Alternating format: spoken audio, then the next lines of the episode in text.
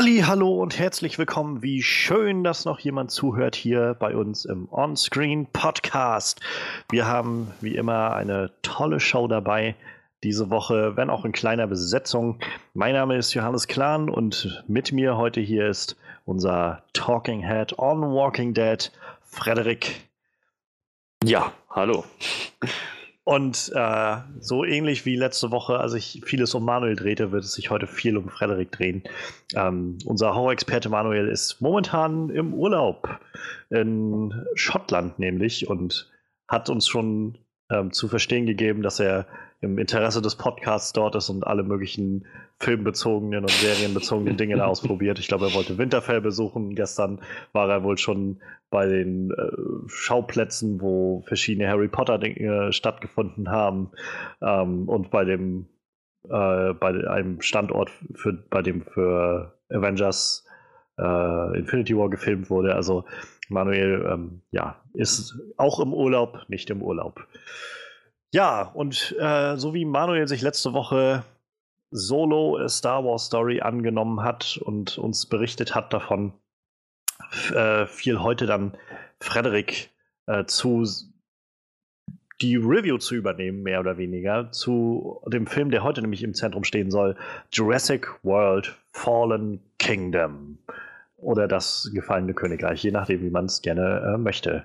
Jedenfalls der fünfte Teil in der neuen in der, in der überhaupt in der Jurassic Park Schrägstrich World Reihe und der zweite Film in der Jurassic World Reihe ist jetzt in den Kinos ähm, schon eine Woche früher als in Amerika und ja, da haben wir Gott sei Dank mit Frederik jemanden, der uns da Einblick geben kann.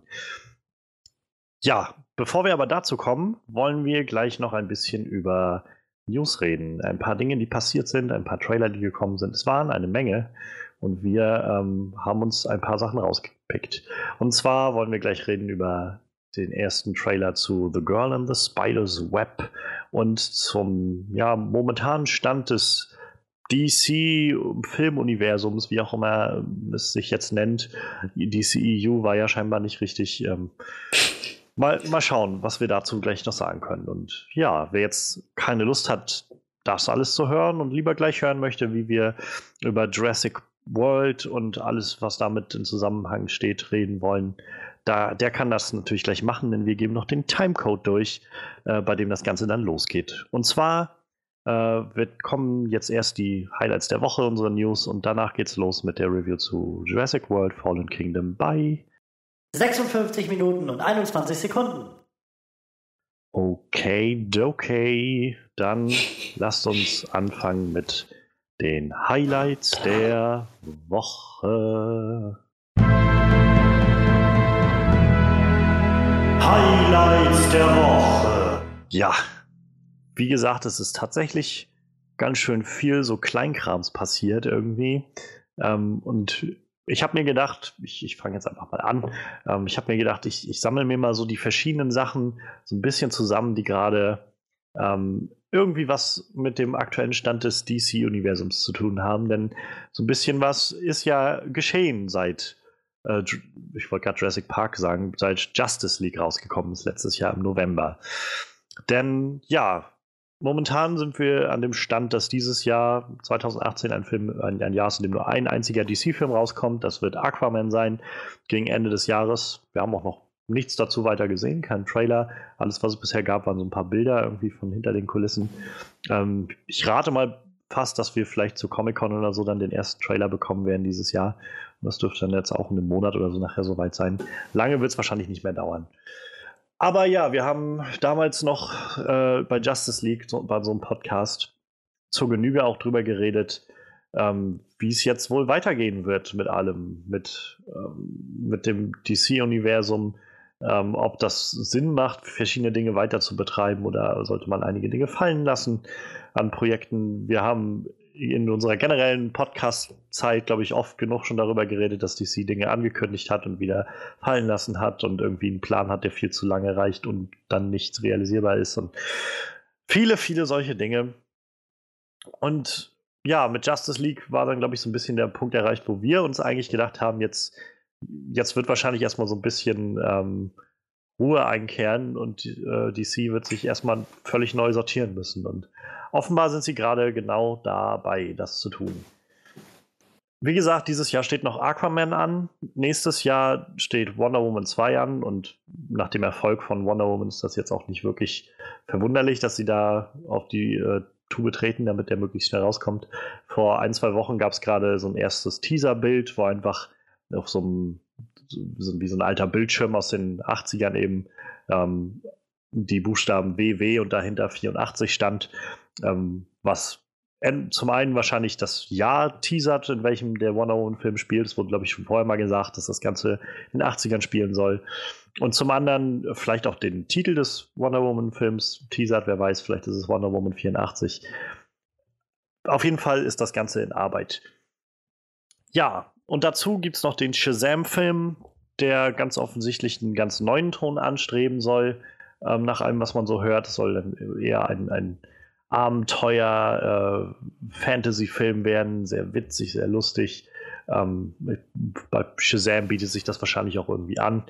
Ähm, der ist momentan in Produktion, da haben wir auch schon die ersten ähm, Bilder gesehen, die erste, das erste Logo gesehen. Es wird sehr interessant, was das wird, wenn der auch nächstes Jahr, meine ich, rauskommt.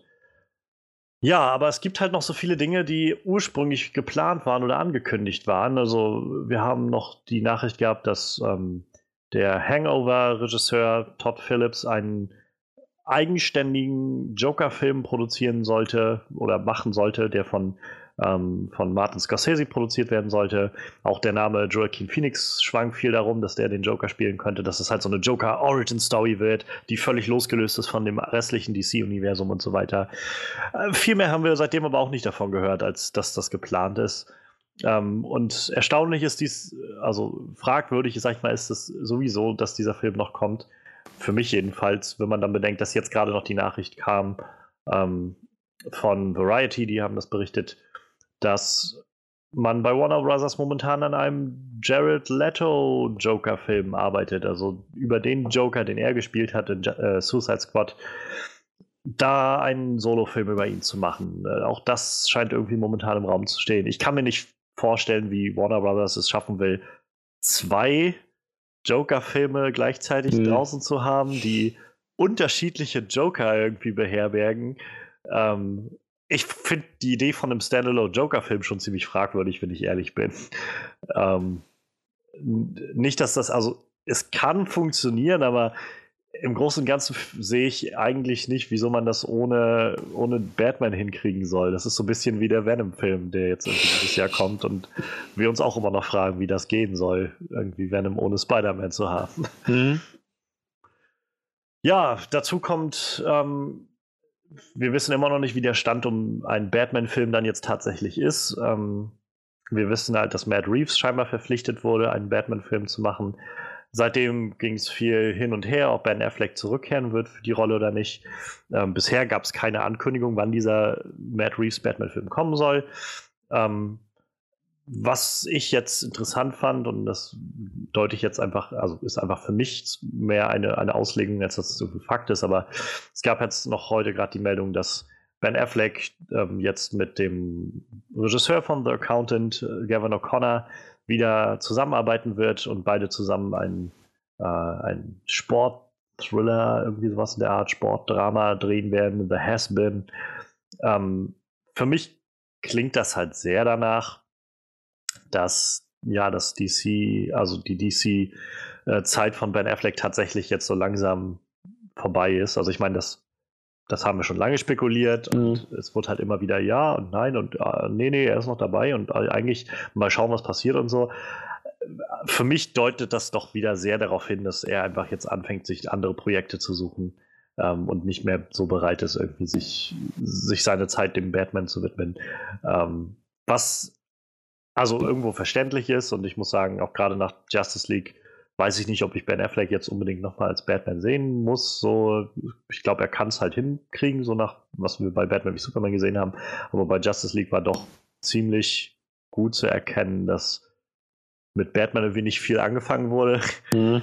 ähm, naja, und dementsprechend habe ich halt schon, keine Ahnung, also ich meine, meinetwegen könnt ihr mir auch einen neuen Batman geben und vielleicht ist es auch für Ben Affleck, also für, für ihn selbst irgendwie besser, einfach jetzt so langsam das einen Schlussstrich darunter zu ziehen und das irgendwie hinter sich zu lassen, ja. nach allem, was das irgendwie an Stress mit sich gebracht hat. Ähm, ja, also insofern bin ich da auch noch skeptisch, dass das was wird. Und das äh, im, Groß, im größeren Rahmen finden wir halt so ein, so ein Hin und Her irgendwie gerade auch auf der, auf der Produzentenebene. Also das, was bei Marvel halt Kevin Feige übernimmt, die Filme zu koordinieren, irgendwie eine Plotline auszuarbeiten zwischen allen verschiedenen Regisseure zu, zu engagieren und so weiter. Ähm, das fiel jetzt in den letzten Jahren, also letzten knapp zwei Jahren, äh, Jeff Johns zu, der ursprünglich Comicbuchautor war. In den letzten 10, 20 Jahren wohl, na 20 nicht, aber ich glaube 10 Jahren wohl ungefähr, das DC-Universum sehr, sehr neu geprägt hat und also im, im Comic-Universum sehr, sehr geprägt hat, sehr, sehr äh, in seinem in seiner Vorstellung sozusagen geformt hat. Und äh, Warner dachte sich halt dementsprechend, wäre es vielleicht ideal, den Mann anzuheuern, damit er, naja, unser DC-Universum wieder auf, auf klar Schiff bringt, so auf Kurs bringt. Und ja, jetzt ist der momentane Stand, dass er diesen Posten verlässt als, als Producer dieser ganzen Sachen und stattdessen als ähm, Writer an Bord treten wird für den Green Lantern Corps Film. Das heißt, wir haben wieder einen neuen Film, der äh, auf, ja, auf, auf den Plan gesetzt wird, ein Green Lantern Corps Film, ganz offensichtlich von, ähm, von Jeff Jones geschrieben. Mehr ist dazu auch noch nicht bekannt. Ähm, man, man merke auch an, dass wir immer noch keinen Stand zu einem Flash-Film haben. Also es gab auch da ja schon, schon seit Jahren viel hin und her. Ähm, Regisseure sind gekommen und gegangen. Ich glaube, der letzte Stand war, dass sie ein Regisseur-Duo zusammengekriegt haben. Ähm, die Leute, die, meine ich, Vacation und jetzt letzte, Anfang des Jahres äh, Game Night gemacht haben, sollten den jetzt übernehmen. Aber auch da ist seitdem offensichtlich das Flashpoint, diese Flashpoint-Idee, die sie mal hatten, wohl fallen gelassen worden. Und äh, auch da wissen wir halt noch nicht viel mehr es ist halt nach wie vor irgendwie immer noch alles sehr, sehr drunter und drüber, hat man das Gefühl. Kann natürlich sein, dass hinter den Kulissen alles deutlich geordneter lang geht und sie so langsam anfangen, uns einfach nur noch die Informationen zu, äh, zu geben, die halt wirklich Sinn machen. Aber gerade wenn ich dann so Sachen höre wie Jared Leto, Joker-Film, ich habe halt nur wenig Leute gehört, die überhaupt sagen, also dass Jared Letos Joker so wirklich gut war. und umso mehr frage ich mich dann, warum man da einen Film draus machen will. So, dann dazu kommt halt, wir haben irgendwie noch nicht mal einen Solo-Batman-Film gehabt und dann irgendwie einen Suicide Squad und jetzt irgendwie dann noch einen Joker-Film.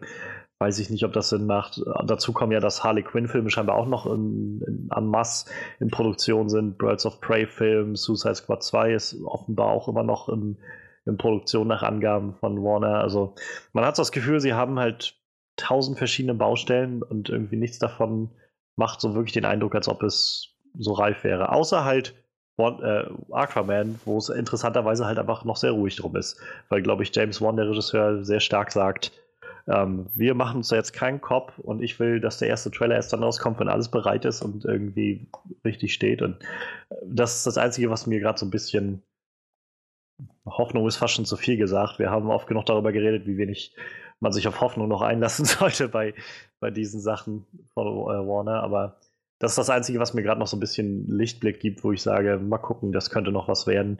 Bei dem restlichen Film bin ich, außer bei Wonder Woman 2 und Shazam, ehrlich gesagt, skeptisch, ob überhaupt was davon wirklich realisiert wird.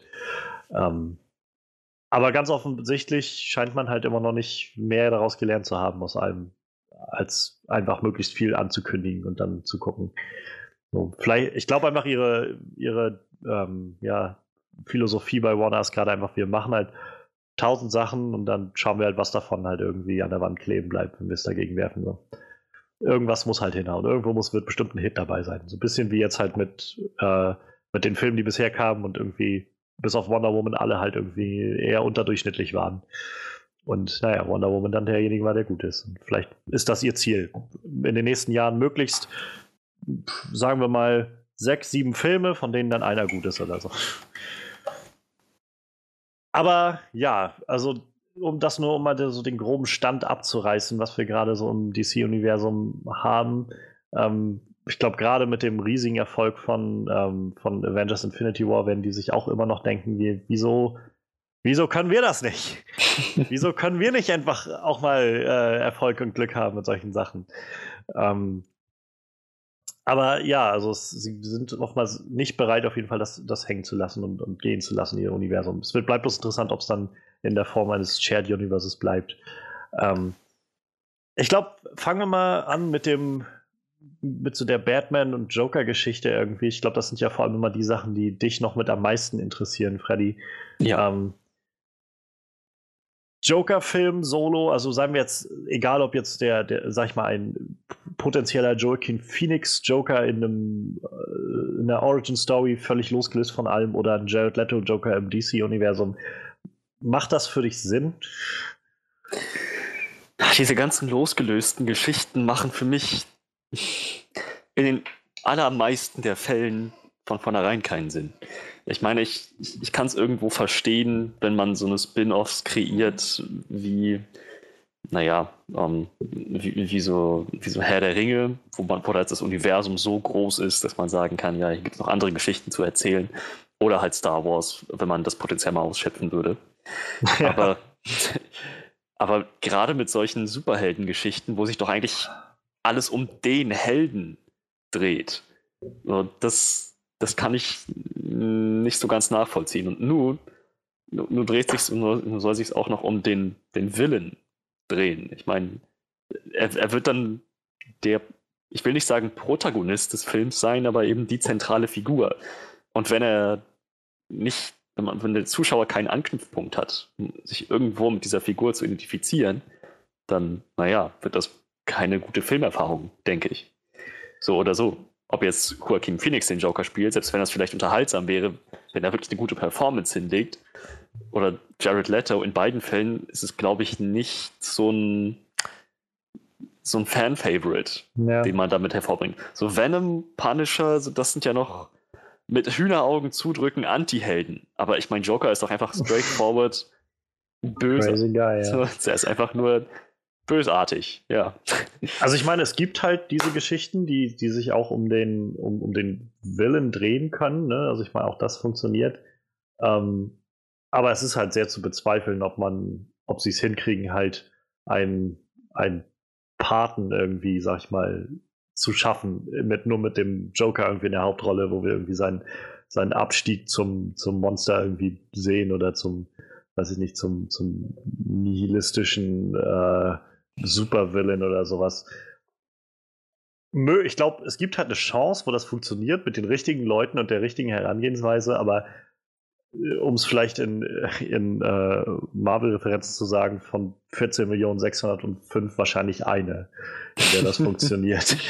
Ähm, ich glaube, am ehesten hätte ich tatsächlich noch Interesse halt an diesem Joaquin Phoenix Joker-Ding, weil ich also zum einen hab, kann ich halt mit dem Jared Leto Joker, den wir gesehen haben, nicht ja. so viel anfangen, muss ich ehrlich sagen. Also es, es, gibt bestimmt Leute, die ihn halt gut finden, aber ich habe jetzt auch nirgendwo gesehen, dass wirklich viele Leute darauf abgefahren sind. Ich glaube, viel mehr Leute waren halt so von wegen, oh mein Gott, Harley Quinn und Joker und so. Und selbst das finde ich immer fragwürdig, wenn Leute das so glorifizieren, diese total kranke und, und irgendwie von Missbrauch gezeichnete Beziehung da so aufs ja. Podest zu heben.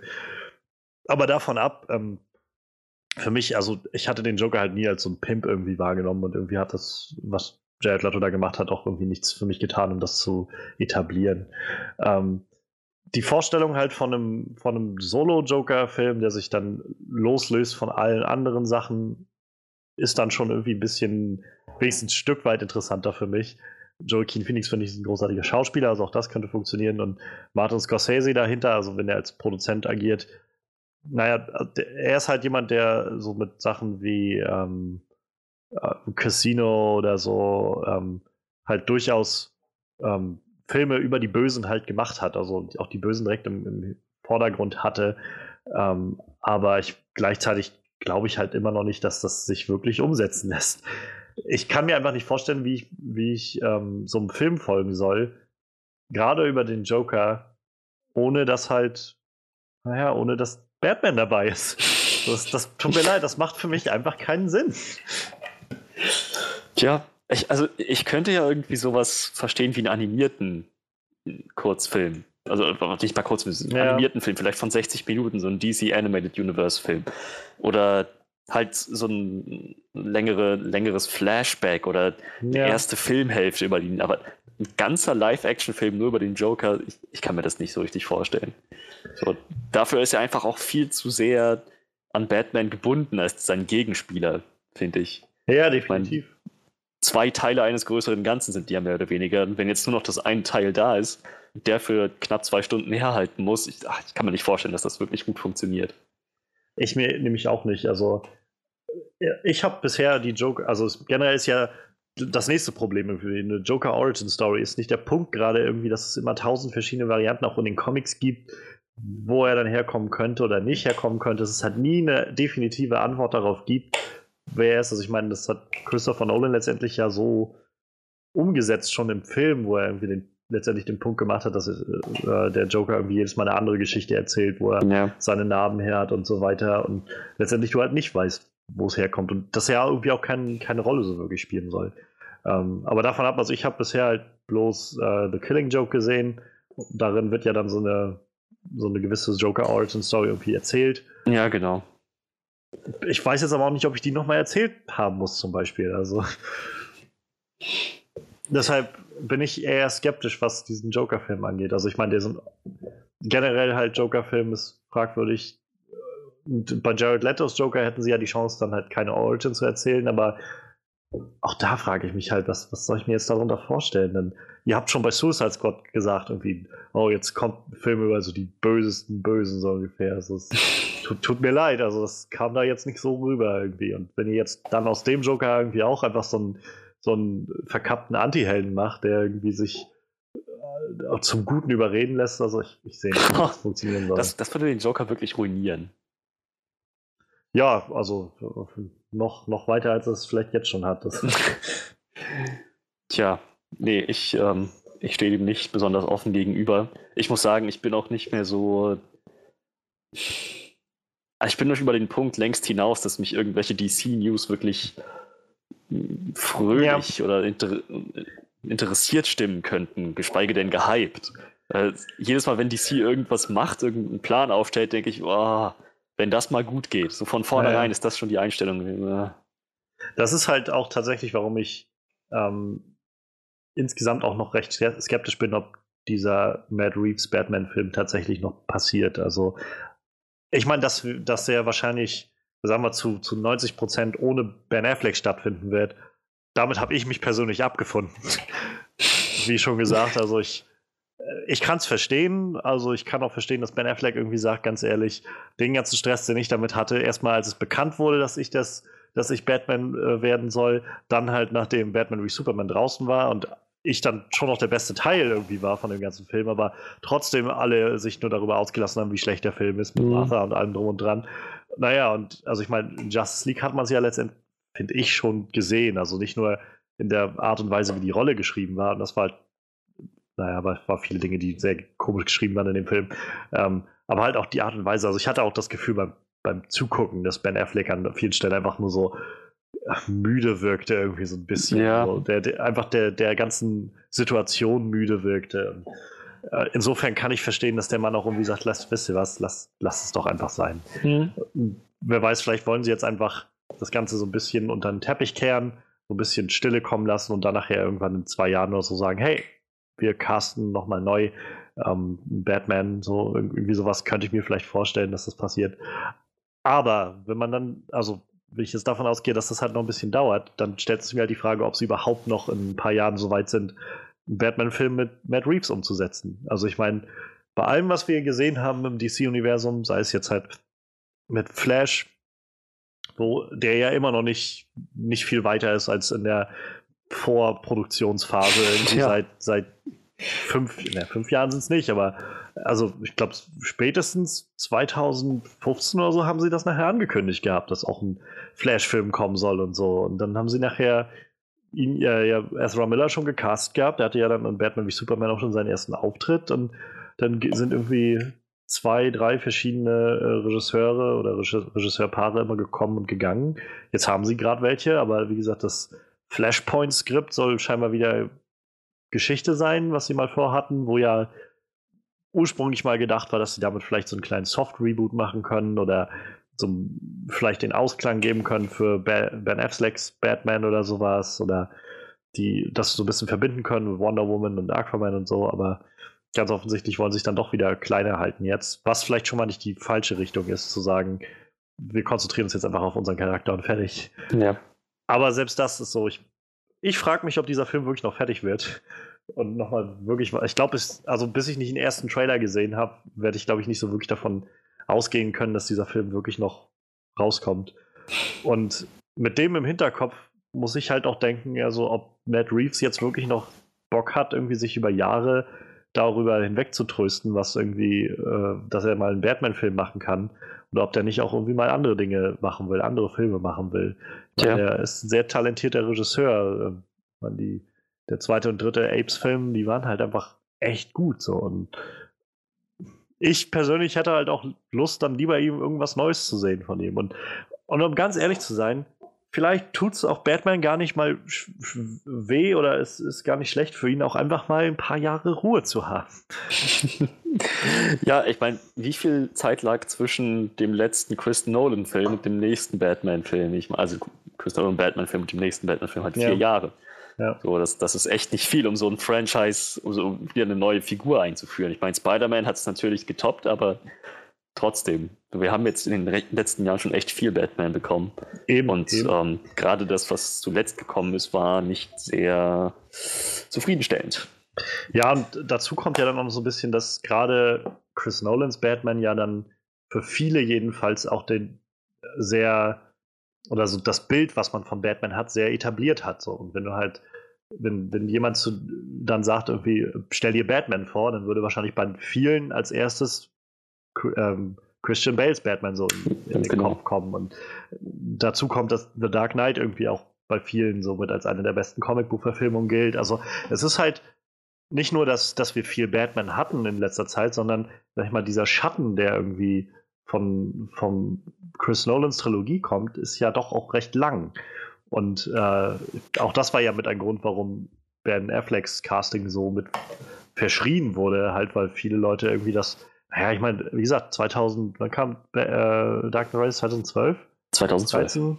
13, 2012 und dann irgendwie zwei Jahre später oder so kommt dann das Casting von Ben Affleck raus und die, das kann ich verstehen, dass die Leute sagen, ähm, Moment, äh, wieso, wieso gibt es jetzt irgendwie einen neuen Batman und so und insofern bin ich halt wie du schon meinst, irgendwie, man ist ja dann auch irgendwie so ein bisschen abgestumpft gegenüber diesen DC-News, aber ich bin auch vielleicht gar nicht wütend, wenn wir erstmal einfach gar keinen Batman haben in den nächsten Jahren.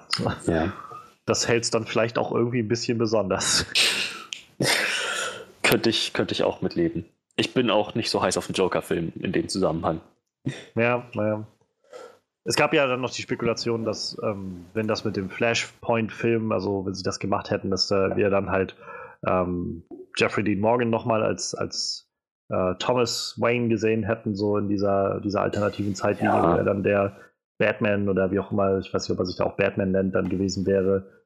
Ähm, hätte, hätte Fahrradkette. Also ich interessant wäre es vielleicht irgendwo gewesen, aber es ist halt insgesamt wieder so, wo ich, wo ich denke, es gibt doch, gibt doch so viele coole Batman-Geschichten. Muss man jetzt irgendwie anfangen, alles so auf den Kopf zu stellen und irgendwie also, also, das ist so der Punkt, wo ich denke, wenn du so alternative Batmans und sowas nachher ausschöpfst, irgendwie, da würde ich denken, kommt man an, wenn man einfach die guten Batman-Geschichten, sag ich mal, alle ausgeschöpft hat.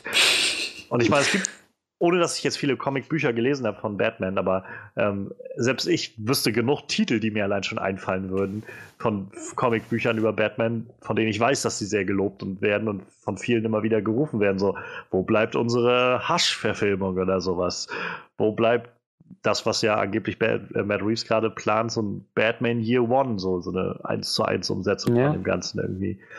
Ähm, wo, wo ist Court of Owls? So, also es gibt genug Geschichten aus der Batman-Welt, die man umsetzen könnte. Ähm, nur vielleicht sollte man einfach der ganzen Sache Raum geben und Zeit geben und äh, auch vielleicht auch zugegeben, eventuell machen sie ja auch gerade genau das und sagen, Matt Reeves macht dir keinen Stress oder so, ähm, schreib ganz in Ruhe dein Drehbuch und so weiter und so fort.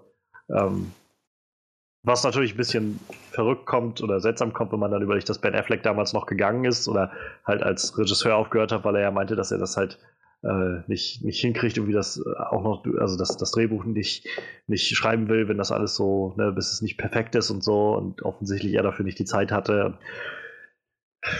Es, es ist halt alles sehr undurchsichtig. So. Ich, ich habe nach wie vor das Gefühl, das Beste, was DC eigentlich machen könnte, wäre Karl Schlag. So, ja. so schade es um Wonder Woman wäre, die ich halt, also ich mochte den Film wirklich sehr. Das hatte zwar so ein, zwei Schwächen, also gerade der dritte Akt war jetzt irgendwie ein bisschen, äh, bisschen sehr klischeehaft, aber im Großen und Ganzen war es ein toller Film und tolles Casting mit Gal Gadot, aber vielleicht ist es trotzdem einfach besser für das gesamte Universum, wie es steht, einen Kahlschlag zu machen und einfach neu anzufangen und zu sagen, wir bauen jetzt ganz langsam irgendwie unser Universum auf. Oder man lässt es mit dem Universum. Dann eben kein, kein Shared Universe, wo alle Helden alle anderen Helden kennen. So. Ja. Genau das hat ja bei Wonder Woman scheinbar gut funktioniert. Das war einfach ein gut gemachter Film. So. Wäre nicht der Weltuntergang. Auch ohne dass Aquaman dabei war oder Cyborg oder so. Der übrigens ja auch noch einen eigenen Film kriegen sollte, von dem wir auch dann nichts mehr gehört haben. Soll und ja. will und mal gucken. Na, ich glaube nicht. Und also vielleicht, um es da nochmal dann äh, zum Abschluss zu bringen, das führt ja dann, glaube ich, so ein bisschen in die Richtung von Jeff Johns Umverteilung gerade, der, ähm, naja, wie gesagt, vorher DC, der DC, Kevin Feige war mehr oder weniger Produzent, der da an der Spitze stand und das alles koordinieren sollte. Ja, und jetzt wieder gegangen ist und beziehungsweise gewechselt hat, diesen Posten verlässt und dafür jetzt ähm, Green Lantern Corps schreibt. Ähm, ich kenne halt keine seiner Werke, also ich kenne mich halt einfach nicht gut aus in den Comics damit. Man, man liest bloß viel, dass er wirklich ziemlich gut sein soll und ziemlich clevere Geschichten schreiben soll in den Comics. Wenn er das auch für einen Green Lantern Corps Film kriegt, meinetwegen gerne. Wir haben bisher bloß einen echt beschissenen Green Lantern Film bekommen. Und ähm, insofern, warum nicht einfach auch, also warum soll es nicht auch einen guten geben können? So, ich bin der Sache in der Hinsicht offen gegenüber, sag ich mal. Aber auch das ist halt, bis so ein Film fertig ist, bei die, äh, Marvel, äh, bei, bei DC dauert das für gewöhnlich ja sehr lange, was wir erfahren haben, wenn er überhaupt halt gemacht wird. Und insofern genieße ich jetzt auch das eher mit so einem, äh, mit, mit so einem gewissen äh, Grain of Salt irgendwie. Ja. Ähm, und bleibe skeptisch. Ich bin halt bloß gespannt, wen sie dann jetzt demnächst holen wollen, der das, naja, der jetzt diese Position füllt, die dann geblieben ist von Jeff Jones. Oder ob sie sagen, das brauchen wir nicht. Ja, das, das ist die Frage, ne? Also, ich sag mal, wenn sie jetzt tatsächlich nicht in diese Richtung gehen, zu sagen, wir wollen ein großes Shared Universe haben, könnte ich, ich, ich kenne mich natürlich auch wieder nicht so gut aus mit den, mit den Vorgängen auf so in so einem Filmstudio irgendwie, aber ich könnte mir da vorstellen, dass es noch eher funktionieren würde, zu sagen, wir brauchen nicht einen großen Produzenten für alles, sondern halt eher halt Produzenten für die einzelnen Filme. Insofern könnte das ein Wink sein in die Richtung, dass, dass man vielleicht eher weggeht von dem Shared Universe-Ding und jemand, der alles irgendwie koordinieren muss. Ähm, aber vielleicht kommt jetzt auch einfach nächste Woche die Nachricht, dass, naja, dass der und der jetzt einfach verpflichtet wurde dafür oder so. Tja, wer weiß. Vielleicht holen sie sich Kevin Feige oder so. Der macht einfach beides nachher. Oder Kathleen Kennedy, die, wo, wo, jetzt auch schon die, die Gerüchteküche brodelt, dass die wohl demnächst Star Wars verlassen könnte. Nach ja. allem, was da gerade so passiert. Ich wollte gerade sagen. Aber es ist, es ist krass, oder? Also ich meine, ich habe so das Gefühl, je näher man sich diese Sachen anguckt und je länger das jetzt ja auch schon alles andauert, ähm, irgendwie scheint es ja wirklich bloß bei Marvel zu funktionieren. Also, wir haben irgendwie bei DC halt gesehen bisher, wie alle gekommen und gegangen sind und so und Filme in der Versenkung immer wieder verschwunden sind. Und bei Star Wars kristallisiert sich gerade auch immer mehr raus, dass sie nicht so recht wissen, wo sie da hingehen wollen mit und so. Und irgendwie das Studio, was das am Anfang alles mal etabliert hat mit so Shared Universe und viele Filme und alles Mögliche, bei denen scheint das bisher durch, gut durchzulaufen. Ich meine, seit zehn Jahren jetzt und ähm, Kevin Feige scheint noch nicht so den den Eindruck zu machen, dass er wirklich äh, genug hat davon. Ja. Es ist, es ist echt eine ziemlich verzwickte Situation, glaube ich, in die DC sich da so ein bisschen manövriert hat. Es bleibt spannend. Ich meine, ich bin erstmal gespannt, wirklich, was jetzt bei Aquaman rauskommt. Einfach weil äh, ich glaube, da, da bin ich auch einfach so ein bisschen Manuel erlegen, der, äh, der ja großer James Wan-Fan ist und immer wieder auch darauf, naja, hinweist, dass das vielleicht ein, ein, eine Kehrtwende sein könnte äh, in der Qualität der Filme. Ich bin jedenfalls interessiert, einfach nur, was das wird, gerade weil irgendwie bisher auch noch nichts gezeigt wurde. Finde ich irgendwie auch mal ganz erfrischend, dass sie halt nicht, nicht sich ein Jahr vorher hinstellen und irgendwie alle möglichen Logos und was weiß ich rausballern und dann wird die Hälfte wieder nicht umgesetzt. ähm, insofern, also das, da bin ich gespannt und ähm, wie gesagt, Wonder Woman 2, äh, ich bin nicht offen gegenüber, so ich hoffe, dass es halt ein bisschen äh, noch ein bisschen individueller vielleicht wird nächstes Mal, gerade im dritten Akt. Aber ansonsten kann das ziemlich cool werden. Ich meine, Patty Jenkins ist zurück und ähm, Gal Gadot sowieso. Sie haben äh, Kristen Wiig gecastet als, als Villain. Villainess, wie auch immer. Ähm, Woher kennt man sie nochmal? Ah, ähm, ja, doch, doch, doch, ja, alles klar. Ja, ich weiß, ich weiß. Ja, also Kristen Wiig, ich bin halt, ich mag Kristen Wiig sehr, sehr gerne. Ich kannte die halt vor allem zu Anfang aus äh, Saturday Night Live Sketchen, weil die halt da sehr lange dabei war und nachher dann in Filme übergegangen ist und seitdem irgendwie viel in verschiedenen Sachen dabei ist. Auch in ernsteren Rollen. Also ich glaube, das erste Mal, dass ich sie wirklich in einer, in einer sehr ernsten Hollywood-mäßigen Rolle gesehen habe, war halt letztes Jahr, nee, war bei bei der Marsianer, da war sie dabei. Ähm, aber letztes Jahr dachte ich auch, als sie bei, da war sie bei Mother dabei, recht kurz in, in diesem äh, im letzten Drittel, diese Frau, die da irgendwie die, Stimmt, die ja. aufwiegelnden Leute da irgendwie angefeuert hat oder was weiß ich und äh, zum Erschießen von Leuten. Was auch immer man zu Mother sagen will, das lässt sich alles so schwer um, umreißen, was da passiert. Aber äh, da habe ich das erste Mal so gedacht, irgendwie, wow, das ist verdammt düster. Also in so einer düsteren Rolle habe ich sie irgendwie noch nicht gesehen und wenn sie das zu Wonder Woman bringt, warum nicht? Ja, und also sie war auch in Downsizing. Stimmt, ja, ja, genau. Da war sie auch. Auch dabei. wieder an der Seite von Matt Damon. Ja. Stimmt, ja. Das, vielleicht war das doch einfach eine, eine Fortsetzung zu Marsianer oder so. In irgendeiner Sehr anderer Ton.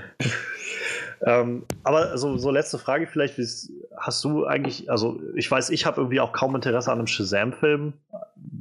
Das ist, glaube ich, irgendwie nichts, nachdem ich jetzt gerufen hätte. Mag sein, dass es interessant wird, aber also äh, reicht das, um bei dir nochmal neues Interesse zu schöpfen für, für alles das, was wir jetzt erlebt haben in den letzten Jahren von DC? Nein. Ich glaube auch nicht, dass, dass irgendwas noch mal dafür ausreichen wird. also ich ich, ich, ich kann es mir nicht vorstellen, ehrlich gesagt. Ich meine, selbst ja. wenn die jetzt kommen mit Justice League Dark oder ach, keine Ahnung. Es wirkt halt ähm, halt einfach so verzweifelt irgendwie. Martian so. Manhunter. Ich, ich, hätte, ich hätte so oder so, glaube ich, erstmal, ich würde da so, dem so oder so skeptisch gegenüberstehen. Ja. Es ist schon, also wenn man so rückblickend guckt, es ist schon echt krass, was die eigentlich an Potenzial verschenkt haben, oder? Also. Ja.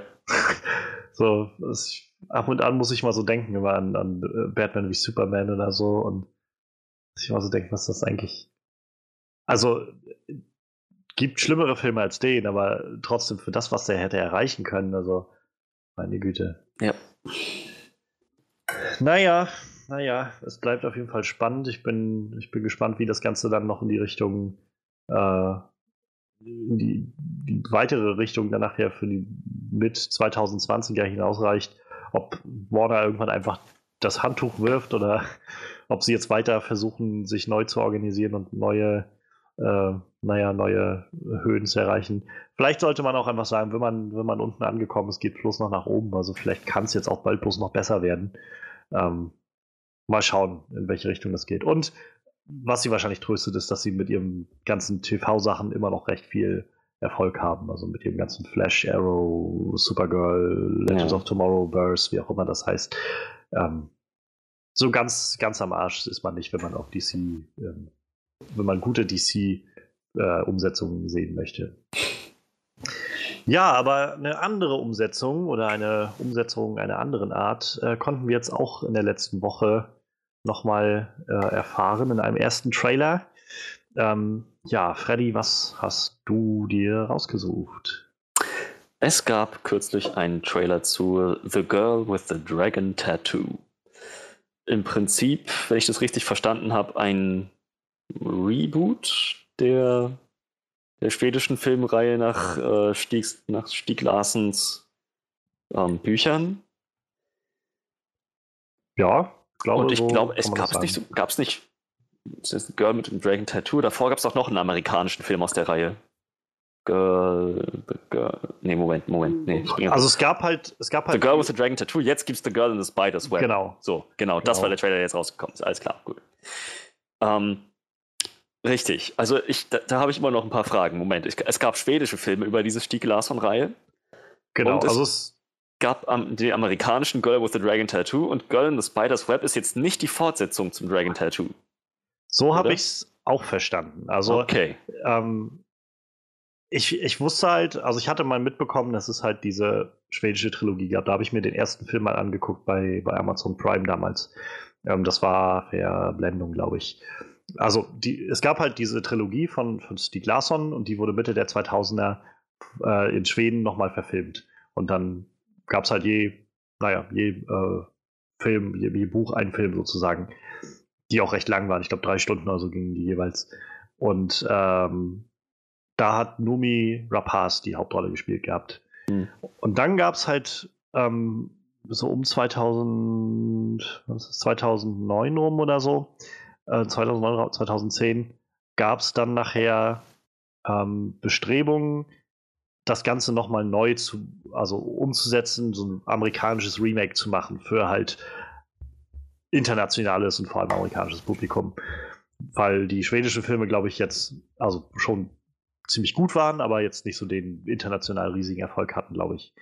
Und da hat dann ähm, David Fincher Regie geführt und Rooney Mara war in der Hauptrolle und äh, auch Daniel Craig war dabei. Aber der Film ist wohl nicht so gut angekommen. Also sowohl irgendwie qualitativ als auch an den Kinokassen, weshalb dann keine Trilogie draus wurde, wie sie es ursprünglich mal geplant hatten, ähm, sondern dann, dass bei diesem einen Film halt Verblendung blieb. Und ja, und jetzt gibt es halt diesen neuen Film, der ganz offensichtlich, wenn ich das richtig verstanden habe, nicht wirklich eine Adaption, neue Adaption eines der Bücher ist, sondern so eine Art Fortführung der Büchergeschichte. Halt mhm. wieder mit einer neuen Hauptcharakterin und äh, also, also neuer, neuer Schauspielerin für die Hauptcharakterin und äh, neuer Story. So, so habe ich das jetzt verstanden. Aber ich bin mir auch nur zu 65% sicher dabei. Wir gehen mal davon aus, dass das, was du gerade gesagt hast, akkurat ist. Ähm, ich habe noch keine Filme gesehen, ich habe halt nur mitbekommen, dass so die, die ersten paar recht gut angekommen sind. Und die Bücher sowieso so eine Bestsellerreihe gewesen sind.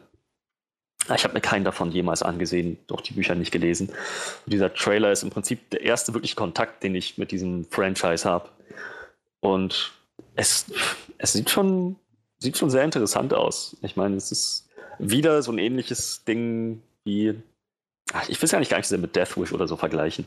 Ähm, es ist halt so ein, so ein Selbstjustiz-Racheplot, wie das jetzt zumindest den Anschein erweckt. Recht blutig, R-rated.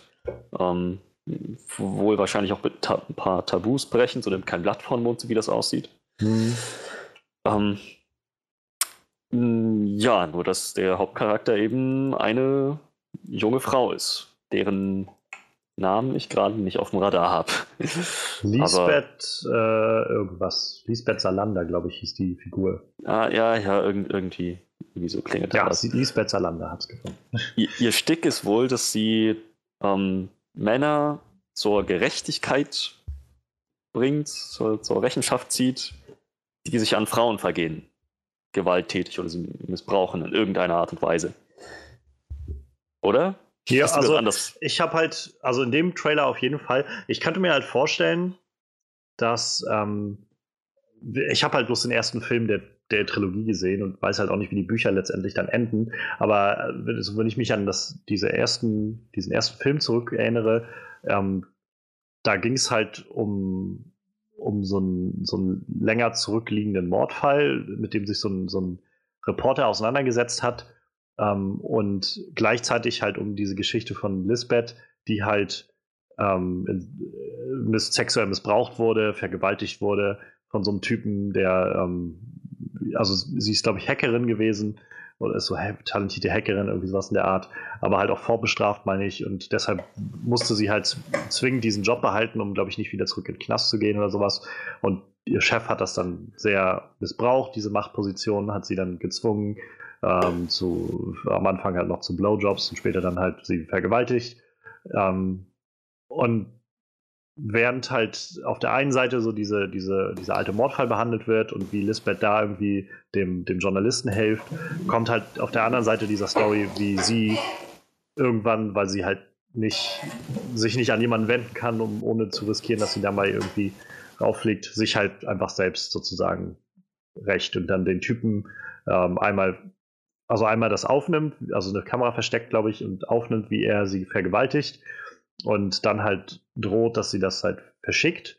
Und daraufhin äh, ähm, flippt er dann so ein bisschen aus und dann, ähm, naja, dann, dann knockt sie ihn halt aus und äh, tätowiert ihm dann ganz fett so auf über die Brust und auf dem Bauch irgendwie sowas wie ich, ich bin ein Vergewaltiger oder irgendwie sowas ein und ähm, nimmt sich dann noch einen großen Dildo und schiebt ihm denen in den Arsch, weil äh, er sie halt vergewaltigt hat. Ich, ich so, sehe schon, in welche Richtung das geht. Also es ist halt ziemlich düster. Also auch diese Vergewaltigungsszene ist halt auch ziemlich krass dargestellt, so ziemlich intensiv und ziemlich, ähm, ja, doch ziemlich äh, real. So, also auch noch ein, fand ich noch ein Stück härter so als die Sachen, die ich bei der ersten Staffel 13 Reasons Why gesehen habe und das war auch schon ziemlich heftig. Ähm, und ich weiß halt, wie gesagt, nicht, was nachher in den nächsten Teilen passiert. Ich glaube, da wird noch mehr auf ihre Storyline eingegangen. Ich könnte mir halt vorstellen, wenn diese, dieser Girl in the Spider's Web danach spielt, nach dieser Trilogie, dass sie halt vielleicht so einen Ruf sich äh, erworben hat da, da, drin oder so eine Art, ja, wie so ein, wie so ein, wie so ein Heldenruf, sag ich mal, irgendwie weg mhm. hat in den Kreisen, so als diejenige, die halt für misshandelte Frauen oder sowas einschreitet und die und ihnen irgendwie Gerechtigkeit verschafft oder so. Auf jeden Fall sieht das echt interessant aus. Ähm, interessanterweise jetzt gerade, wo du meintest, die, die Filme mit, ach, wie hieß die Schauspielerin? Mara? Äh, Rooney Mara war, glaube ich. Rooney Mara. Ähm, dass die Filme mit Rooney Mara oder der Film mit Rooney Mara nicht so gut angekommen ist. Interessanterweise in, der, in, in den Kommentaren, Reaktionen auf YouTube unter dem Trailer ist genau das eigentlich zu lesen. So, dass, dass die meisten Fans sagen, nee, entweder ihr bringt Rooney Mara zurück oder ich gucke mir das nicht an. Ja, das ist ganz, ist ganz witzig. Also, ähm, ich habe auch einige dieser Kommentare äh, gelesen. Ich, ich glaube, das ist halt wieder so ein bisschen dieser, dieser Impuls, den viele haben, so von wegen, ja, so schlecht äh, war es doch gar nicht. Irgend so ein Reboot oder so. Und das, was wir damals hatten, war auch gar nicht so schlecht. Also, was wollt ihr eigentlich so ungefähr? Ähm, ich habe den halt nicht gesehen. Ähm, Verblendung von, von 2012 oder wann er herauskam. Aber wie gesagt, ich habe halt genug gehört, ähm, dass mir irgendwie an oder Grund zur Annahme gegeben hat, dass es halt also kein schlechter Film ist, aber halt nicht gut genug und nicht genug Leute gezogen hat, als dass es halt wirklich eine, eine Fortsetzung äh, gerechtfertigt hätte. Also, dass ich, ich gucke jetzt gerade bei Box Office Mojo, der Film hat zwei, äh, ungefähr 90 Millionen Dollar Budget gekostet. Man rechnet mal dann noch irgendwie eine 50 Millionen oder sowas, 50, 60 Millionen für äh, Werbung und sowas mit drauf. Mhm. Ähm, und insgesamt weltweit 232 Millionen Dollar eingespielt. So, das ist halt ein kleines Plus. Ähm, fragwürdig, ob das halt Sinn macht, also dann da noch mehr reinzustecken für weitere Filme. Gerade wenn du das dann halt so hochkarätig besetzt mit Daniel Craig und Rooney Mara war, glaube ich, zu der Zeit halt auch gerade im Kommen. Und äh, Dan, äh, David Fincher ist halt auch echt ein also sehr talentierter und berühmter Regisseur. Es ist so, wenn das irgendwie alles nur dazu führt, dass du ein kleines Plus hast, kann ich verstehen, dass sie sagen, ja, okay, warum sollten wir jetzt ein neues Go geben? Und ja. dazu kommt, der Film ist auch schon wieder, also 2011, ich war das auch schon wieder sieben Jahre alt.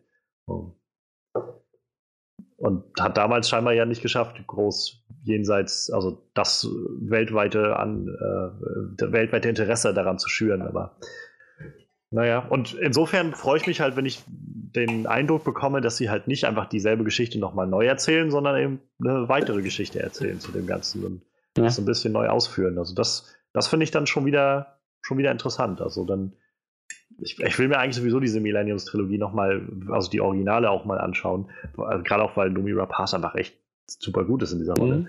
Also ich meine, ist sowieso eine tolle Schauspielerin. Glaube ich. Ähm, aber ja, also ich fand halt den ersten Film schon gut und ich bin bloß irgendwie immer noch nicht dazu gekommen gewesen, mir den zweiten, dritten dann mal anzuschauen. Wie gesagt, die sind halt auch echt lang. ähm, das ist halt immer so das nächste Ding. Hat mal drei Stunden und in denen du irgendwie aufmerksam dir das alles angucken kannst. Ähm, und davon ab, ja, also bin ich halt irgendwie durchaus gewillt, diesem Film jetzt echt eine Chance zu geben, The Girl in the Spider's Web, weil das sieht schon so aus, als ob sie auf einer ähnlich düsteren Ebene arbeiten werden, halt mit dem Charakter weiter was anstellen.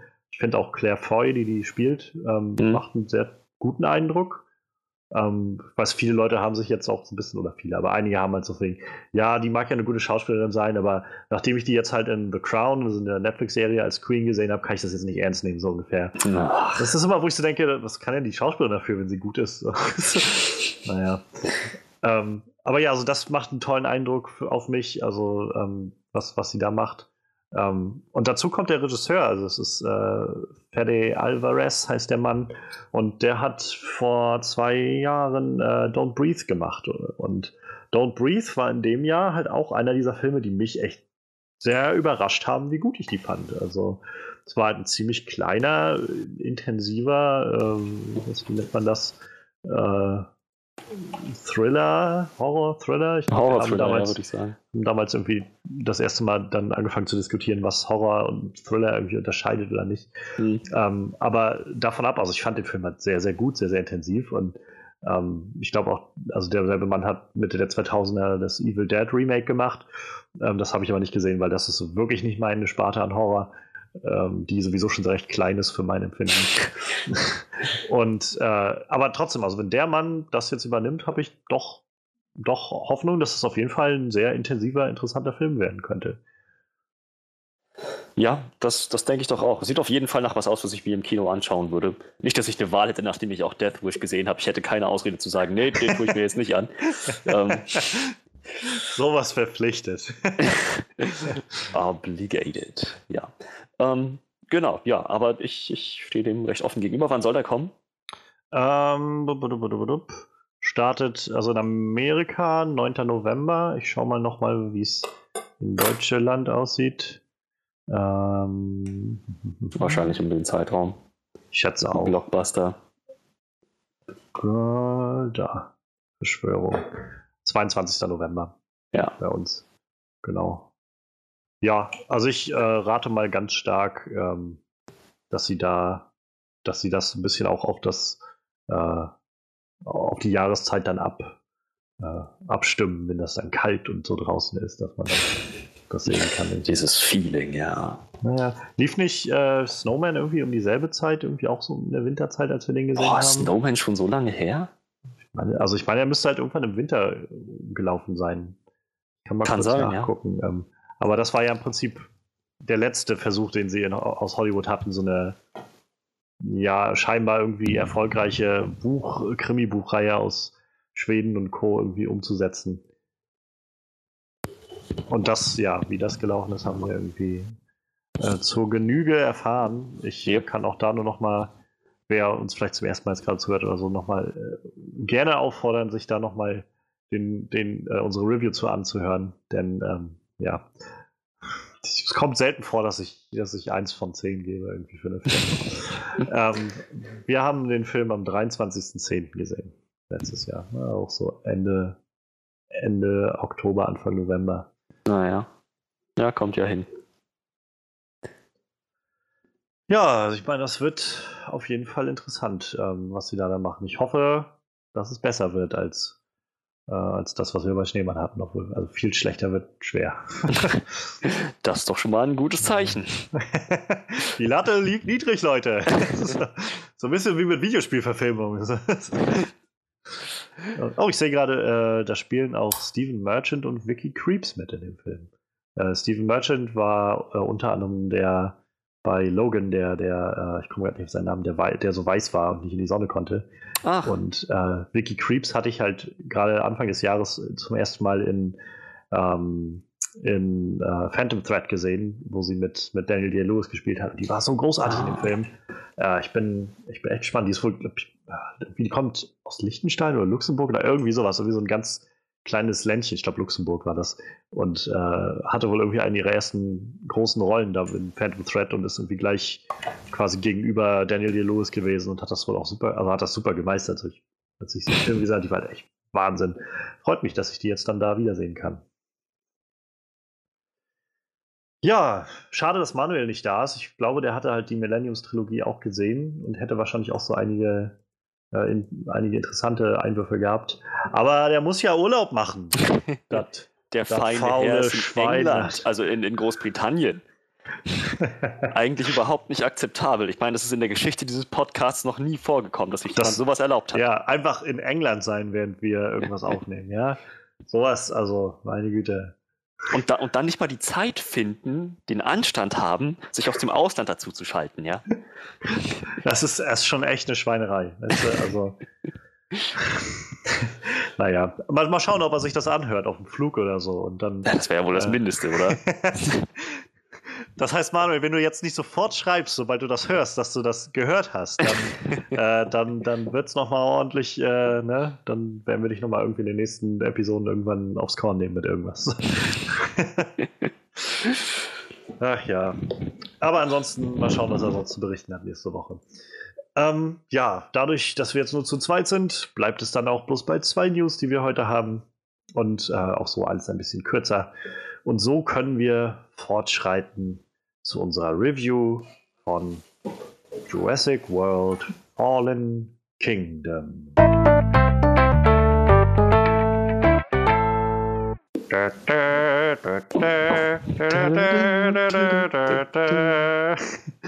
Ach ja.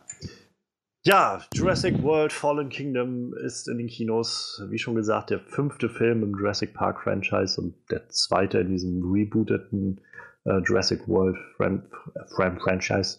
Ähm, ja, der Film wurde von J.A. Bayona inszeniert, ein äh, Regisseur mit sehr viel Händchen für äh, visuelle und äh, gerade auch, also kommt glaube ich aus einer Horrorrichtung für so visuelle, creepige Sachen. Ähm, ich hatte letztes Jahr von den äh, sieben Minuten vor Mitternacht, sieben Minuten nach Mitternacht, ich glaube nach Mitternacht gesehen. Ähm, das war jetzt kein Horrorfilm, aber ein sehr, sehr intensiver und, und emotionaler äh, ja, Fantasy-Drama-Film. Ähm, ja, geschrieben wurde der Film wieder von Colin Trevorrow, der schon den ersten Film Jurassic World geschrieben hat und auch da Regie geführt hat. Und äh, ja, ähm, der Film ist der zweite Teil in, in, dieser Reihe und arbeitet auf die Trilogie hin, die jetzt gerade von Colin Trevorrow angestrebt wird, der auch wieder Regie führen wird für den dritten Film. Und ja, wir wollen jetzt gleich drüber reden. Ähm, ich habe den Film nicht gesehen. ähm, dazu muss ich aber auch allerdings, oder würde ich auch allerdings einfach gerne sagen, dass ich ähm, nicht nur, also aus dem Grund, dass ich es einfach nicht äh, geschafft habe, ihn zu sehen, nicht gesehen habe, so wie das jetzt letztes Jahr bei Solo, den, äh, letztes Jahr, letzte Woche bei Solo der Fall war, sondern tatsächlich einfach damit so ein bisschen daran liegt, dass mm, ich glaube, dass Jurassic World Franchise gerade sich in so eine Richtung entwickelt, die mir nicht mehr so viel gibt. Ähm, ich, ich persönlich finde halt immer noch Jurassic Park, der allererste ist halt ein, so einfach im Prinzip der perfekte Blockbuster. Also ähm, ist halt spannend und irgendwie mitnehmend und gleichzeitig auch gutes Pacing und alles stimmt irgendwie insgesamt. Ähm, und ich weiß, ich war bei Jurassic World damals im Kino, sogar zweimal. Und habe ihn aber seitdem nochmal auf DVD irgendwie ein, zwei Mal an, ansehen können, irgendwo oder im Fernsehen. Und ähm, ich fand ihn halt dann doch sehr kurzweilig. Also auf, spätestens auf DVD hat es mich dann überhaupt nicht mehr gepackt bei dem Film. Und mir fielen halt doch viele der, der Kleinigkeiten und Fehler auf. Und die Trailer zu Jurassic World 2 haben mir einfach noch sehr, wieder sehr stark signalisiert, die Sachen, die ich persönlich nicht mochte an Jurassic World, haben sie jetzt noch mal ordentlich gepusht so und gesagt, das ist die Richtung, in die wir wollen mit dem Franchise. Ähm, aber das soll nicht heißen, dass ihr keine Review bekommt, denn äh, Freddy ist großer Fan des Franchises. Und Freddy, Freddy hat den Film gesehen. und, äh, und ja, ich bin gespannt. Also ich habe halt äh, mich im Vorfeld jetzt ein bisschen belesen über Jurassic World Fallen Kingdom, so was den Plot angeht. Ähm, ich habe ein, zwei Reviews gelesen, sowohl von der positiven als auch von der eher negativen Seite. Und ich bin vor allem gespannt, was Freddy von dem Film gehalten hat, was Freddy mitnehmen konnte aus dem Film und äh, wie Freddy jetzt dem, dem kommenden Finale dann entgegenschaut, was wahrscheinlich dann irgendwie 2020 oder irgendwie sowas kommt. Ja, erstmal würde ich ja einfach vielleicht mal anfangen. Wie, wie war deine Einstellung, bevor der Film losging, bevor du reingehen konntest? Wir haben ja oft drüber geredet tatsächlich, ähm, nachdem die ersten Trailer kamen, so und wir hatten teilweise ausgiebige Diskussionen über ähm, den, den, den Begriff, die reine Definition von Filmqualität. ähm, also um ähm. das einmal um kurz umzusetzen oder, oder klar zu übersetzen, äh, wir haben uns regelmäßig auf die Fresse geschlagen. wir halt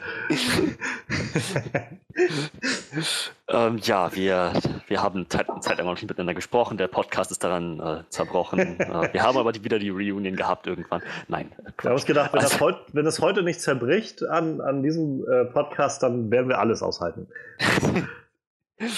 Wir sind durch dick und dünn gegangen, durch Arrival und Jurassic World. Ähm, oh.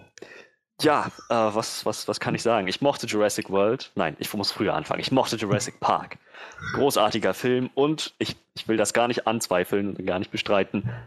Der beste Film in diesem Franchise, in dem Canon des Franchise.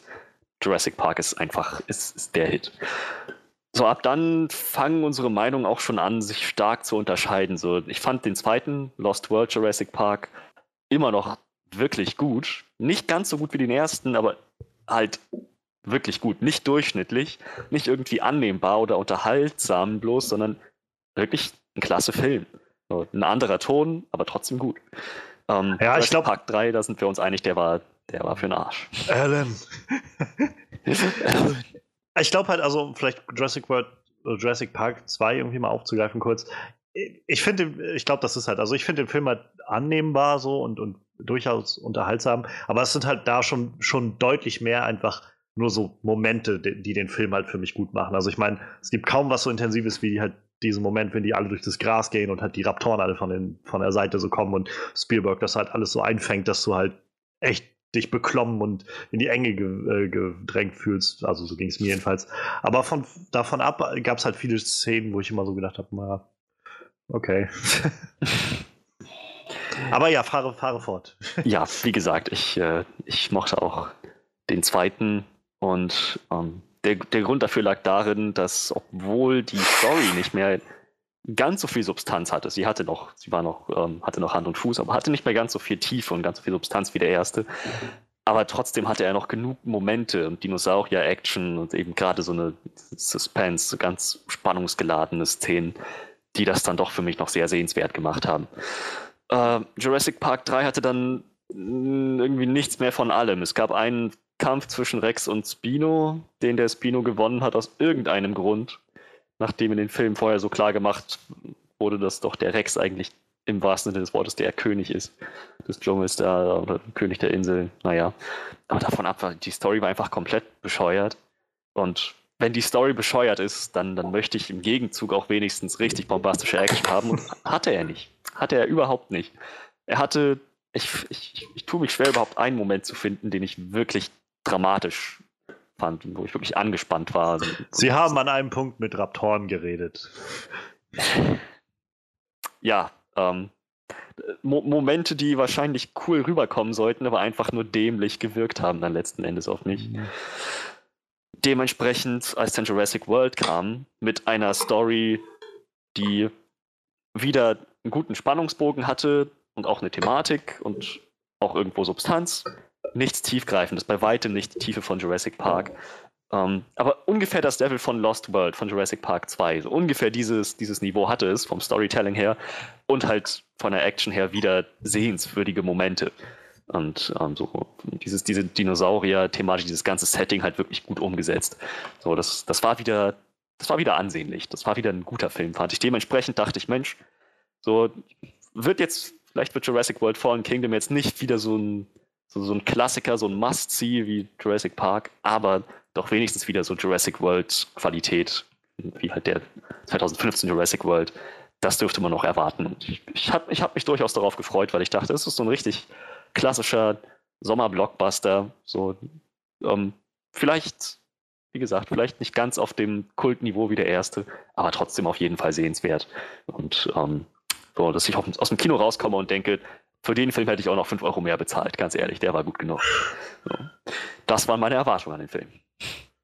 Ja, dann, dann lass, also dann würde mich jetzt wirklich interessieren, wir haben ja auch bisher noch nicht wirklich drüber geredet, nur so ganz kurz am Rande, aber wie ist denn so jetzt, nachdem du aus dem Kino rausgekommen bist, wie ist denn so deine, deine generelle Meinung zu dem Film? Ich muss sagen, ich äh, wurde ein bisschen enttäuscht. Nicht doll enttäuscht, aber schon ein bisschen. Ähm, ich hatte erwartet, dass sie quasi Jurassic World als Vorlage nehmen und sagen, alles, was wir da gemacht haben, machen wir jetzt nochmal nur cooler. So dass, dass der Film vielleicht wenigstens auf dem, mindestens auf demselben Niveau sein würde. Aber ist er leider nicht. Die Story hat nicht denselben Spannungsbogen, wenn man überhaupt einen Spannungsbogen da anlegen kann. Das ist wirklich eher nur so wie so eine wabernde Masse, die dich irgendwie von einer Sequenz zur nächsten bringen soll.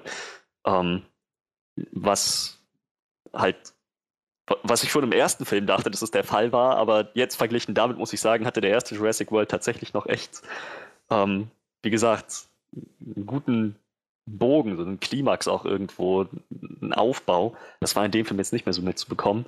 Naja, und wenn die Story dann so wenig äh, zu bieten hat, dann hatte ich erwartet, gut, okay, aber das, das, mir wurde schon recht früh klar, dass sie das nicht geschafft haben, eine gute Story auf die Beine zu stellen. Da dachte ich, okay, aber, aber dafür wird doch jetzt die Action mich einfach aus den Socken hauen. Oder ist doch hier, ich meine, so ein Kindheitstraum wahr werden.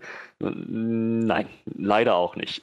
Gute Action, ansehnliche Action, aber nichts, was eben diese doch recht äh, nüchterne Story mh, wieder aufwerten könnte und ausbalancieren könnte. Daher, ja, muss ich leider sagen, mein, meine Erwartung dass ich aus dem Film komme und sage, Mensch, für den hätte ich auch noch ein paar Euro mehr bezahlt. Nee, für den hätte ich gerne noch ein paar Euro weniger bezahlt. Ich, hat, hm. ich bereue nicht, dass ich ihn mir im Kino angesehen habe, aber ich bereue, dass ich den Preis bezahlt habe. Ah, okay. Ähm, Keine Katastrophe, aber naja, auch nicht wirklich meinen Erwartungen entsprochen. Naja, dann, dann lass uns doch vielleicht mal anfangen. Also würde ich erstmal gerne hören, so was, was dir äh, gut gefallen hat und vielleicht, also ich schätze jetzt erstmal, oder ich, ich sage jetzt erstmal, was hat dir zum Beispiel bei der, bei der Action gut gefallen? Ich habe halt im Vorfeld gehört, ähm, dass also bei, bei irgendeiner Presseveranstaltung haben sie halt quasi die erste Sequenz des Films gezeigt und da meinten halt viele so, oh, das, das sieht gar nicht mal so schlecht aus. So, yep. Das hat doch ganz schön gutes, äh, ganz schön gutes Feeling. Wenn das irgendwie wegweisend ist für den restlichen Film, könnte das sogar besser werden als erwartet. Ähm, ja, da habe ich jedenfalls gehört, dass die ziemlich gut gewesen sein sollen. Ungefähr so fing es auch an. So, als der, der Film begonnen hat, mit, mit, mit diesem, dieser Crew in äh, einem ehemaligen Jurassic World, Park, klingt merkwürdig, wenn man das so direkt nacheinander aussprechen muss, ähm, wie, wie, sie, wie sie einen Knochen von dem Indominus Rex unten aus, äh, aus, dem, aus dem Becken des Mosasaurus-Geheges bergen wollten, ähm, dachte ich auch, oh Mann, das, das hat wieder so ein, so ein ähnliches Feeling wie in Jurassic Park am Anfang, als sie diesen Raptor verfrachtet ja. haben, wo du weißt, so, oh Mann, das, das, äh, das wird wahrscheinlich schief gehen, aber ich kann es kaum erwarten, das zu sehen. So, und ja, genau, genau so war das. Halt sehr bombastisch umgesetzt. Du siehst halt an einer Stelle wirklich, wie dieses kleine Tauchboot da runterfährt. So der eine Typ so recht beklommen aussieht und dann sein Kollege ihm sagt, keine Sorge, was auch immer hier vor drei Jahren gewesen ist, das ist tot. Und naja, dann holen sie den Knochen vom Indominus und es kommt ein, äh, ein Blitzlicht oben am Himmel. Und man sieht halt den Kontrast, also die Silhouette von einem riesenhaften Mosasaurus. Halt so. Eigentlich hat nur der Kopf ins Bild gepasst, so riesig.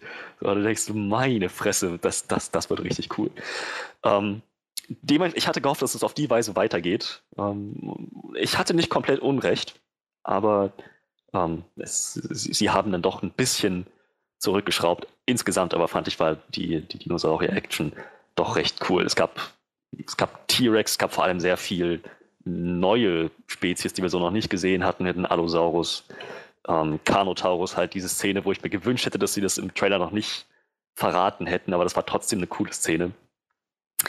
Ähm, naja, und was halt, als ich das so angefangen hat, ein bisschen abzunutzen, ähm, diese ganze Sache auf der Insel, da war die Insel auch schon vorbei. So, dann war die, die Arc auf der Insel zu Ende und dann ging es im Prinzip nur noch darum, mit also den Transport der Dinosaurier zu überleben, was meiner Meinung nach gut inszeniert wurde. So diese ganze Szene mit, mit Owen im, und, und, und Claire im, in der T-Rex-Container so versuchen, ihr Blut abzunehmen, um Blut zu transfusionieren, weil sie verletzt war. Das war schon, das war eine recht intensive Szene. Genauso dann auch später, ähm, was nochmal so irgendwie so, so, ein Highlight für mich gewesen ist, der Indoraptor. Halt, äh, ich, ich muss noch mal kurz fragen, wie weit bist du im Bild? Sagt er, was, was der Indoraptor sein soll? Naja, also ich, ich weiß jetzt nicht die konkrete Zusammensetzung oder was auch immer sie sich da ausgedacht haben, aber das ist halt die neue künstlich geschaffene Variante des, also äh, Superwaffe, was auch immer ist, die sie jetzt in dem Film sich ausgegraben haben irgendwie. Genau, im Prinzip eine, eine Kombination aus dem Indominus und diesmal nicht irgendeinem Raptor, sondern ganz speziell Blue, Owens, Owens Raptor, die halt von allen Raptoren, die er trainiert hat, am meisten Intelligenz und Empathie und ähm, so soziales Verhalten gezeigt hat. Ähm, und das, das haben sie eben gekreuzt, um jetzt dann hoffentlich die ultimative Waffe zu bekommen. Ähm, naja, und äh, das, das ging, natürlich ging das nach hinten los, was auch sonst. Aber das, das, das waren nochmal ein paar coole Szenen dann später in dieser, in diesem Anwesen von den bösen Corporate Arschlöchern, die das alles mhm. nur vermarkten wollen. Das, ähm, Im Prinzip ungefähr das, was ich erwartet hatte. So die, die Rahmenhandlungen recht klischeehaft mit so diesen, mit den bösen Business-geldgierigen Idioten und halt, ähm, naja, so die, die überhaupt keine Ahnung haben, was sie da eigentlich gerade verursachen. Und naja, auf der anderen Seite halt wirklich wirklich coole, intensive Szenen und Action. Es gab Momente, wo der Indoraptor wirklich so gut inszeniert wurde, dass ich dachte, boah, das, das ist jetzt fast schon Horrorfilmmäßig unheimlich. Es wirkt langsam nicht mehr wie ein Dinosaurier, sondern wirklich wie so ein Monster aus einem Horrorfilm. Das, das kam schon rüber. Hat mir gefallen, würde ich damit sagen. Ja, also klingt auf jeden Fall danach, als äh, ob wenigstens in den Bereichen J.A. Bayona sich äh, durchsetzen konnte und seine seine Stärken irgendwie umsetzen konnte, was gerade was so die, die Inszenierung und die, das Schaffen von äh, Atmosphäre irgendwie angeht. Ähm, ich glaube, das ist schon, also das sind so vor allem diese Sachen, die ich halt schon im Trailer gesehen habe, wo ich halt wieder gemerkt habe, das ist genau das, was ich eigentlich nicht so gerne sehen möchte in diesem Film. Ähm, dass irgendwie alles noch abstruser wird und noch, noch monströser und so. Also, was halt den, den ersten Jurassic Park gerade, finde ich, so, so grandios macht und auch irgendwie das Feeling so hervorhebt, ist halt gerade dieser, dieser Pseudorealismus dahinter. Also, dass man weiß, es ist jetzt irgendwie Unsinn, aber es ist halt schon so erklärt, dass es irgendwie doch sehr geerdet irgendwie wirkt. Und, ähm, und ich weiß nicht, also ich fand halt schon die im, im Jurassic World halt so ein bisschen das mit dem, mit dem Indominus schon leicht fragwürdig. Und äh, dann im Trailer auch schon zu sehen, dass sie irgendwie äh, im, im, zweiten Film nochmal genau dasselbe machen und einfach wieder einen sich neu zusammenbrauen. Äh, irgendwie, das hat mich dann doch eher abgeschreckt. Aber ja, gut, wenn sie dann wenigstens das in, den, in dem Rahmen so eingesetzt haben, dass es irgendeinen Effekt hatte. Auf mich zumindest hatte es einen guten Effekt. Es war schon was sehr anderes vom Ton her als das, was man sonst kennt, aber es hat funktioniert. Ich meine, es war, es war frisch und es war trotzdem immer noch coole Dino-Action. Also, ja. Wie ist denn, wie ist denn so der, der Anteil in dem Film an Dinosaurier-Action so? Es gibt wenige Szenen ohne Dinosaurier.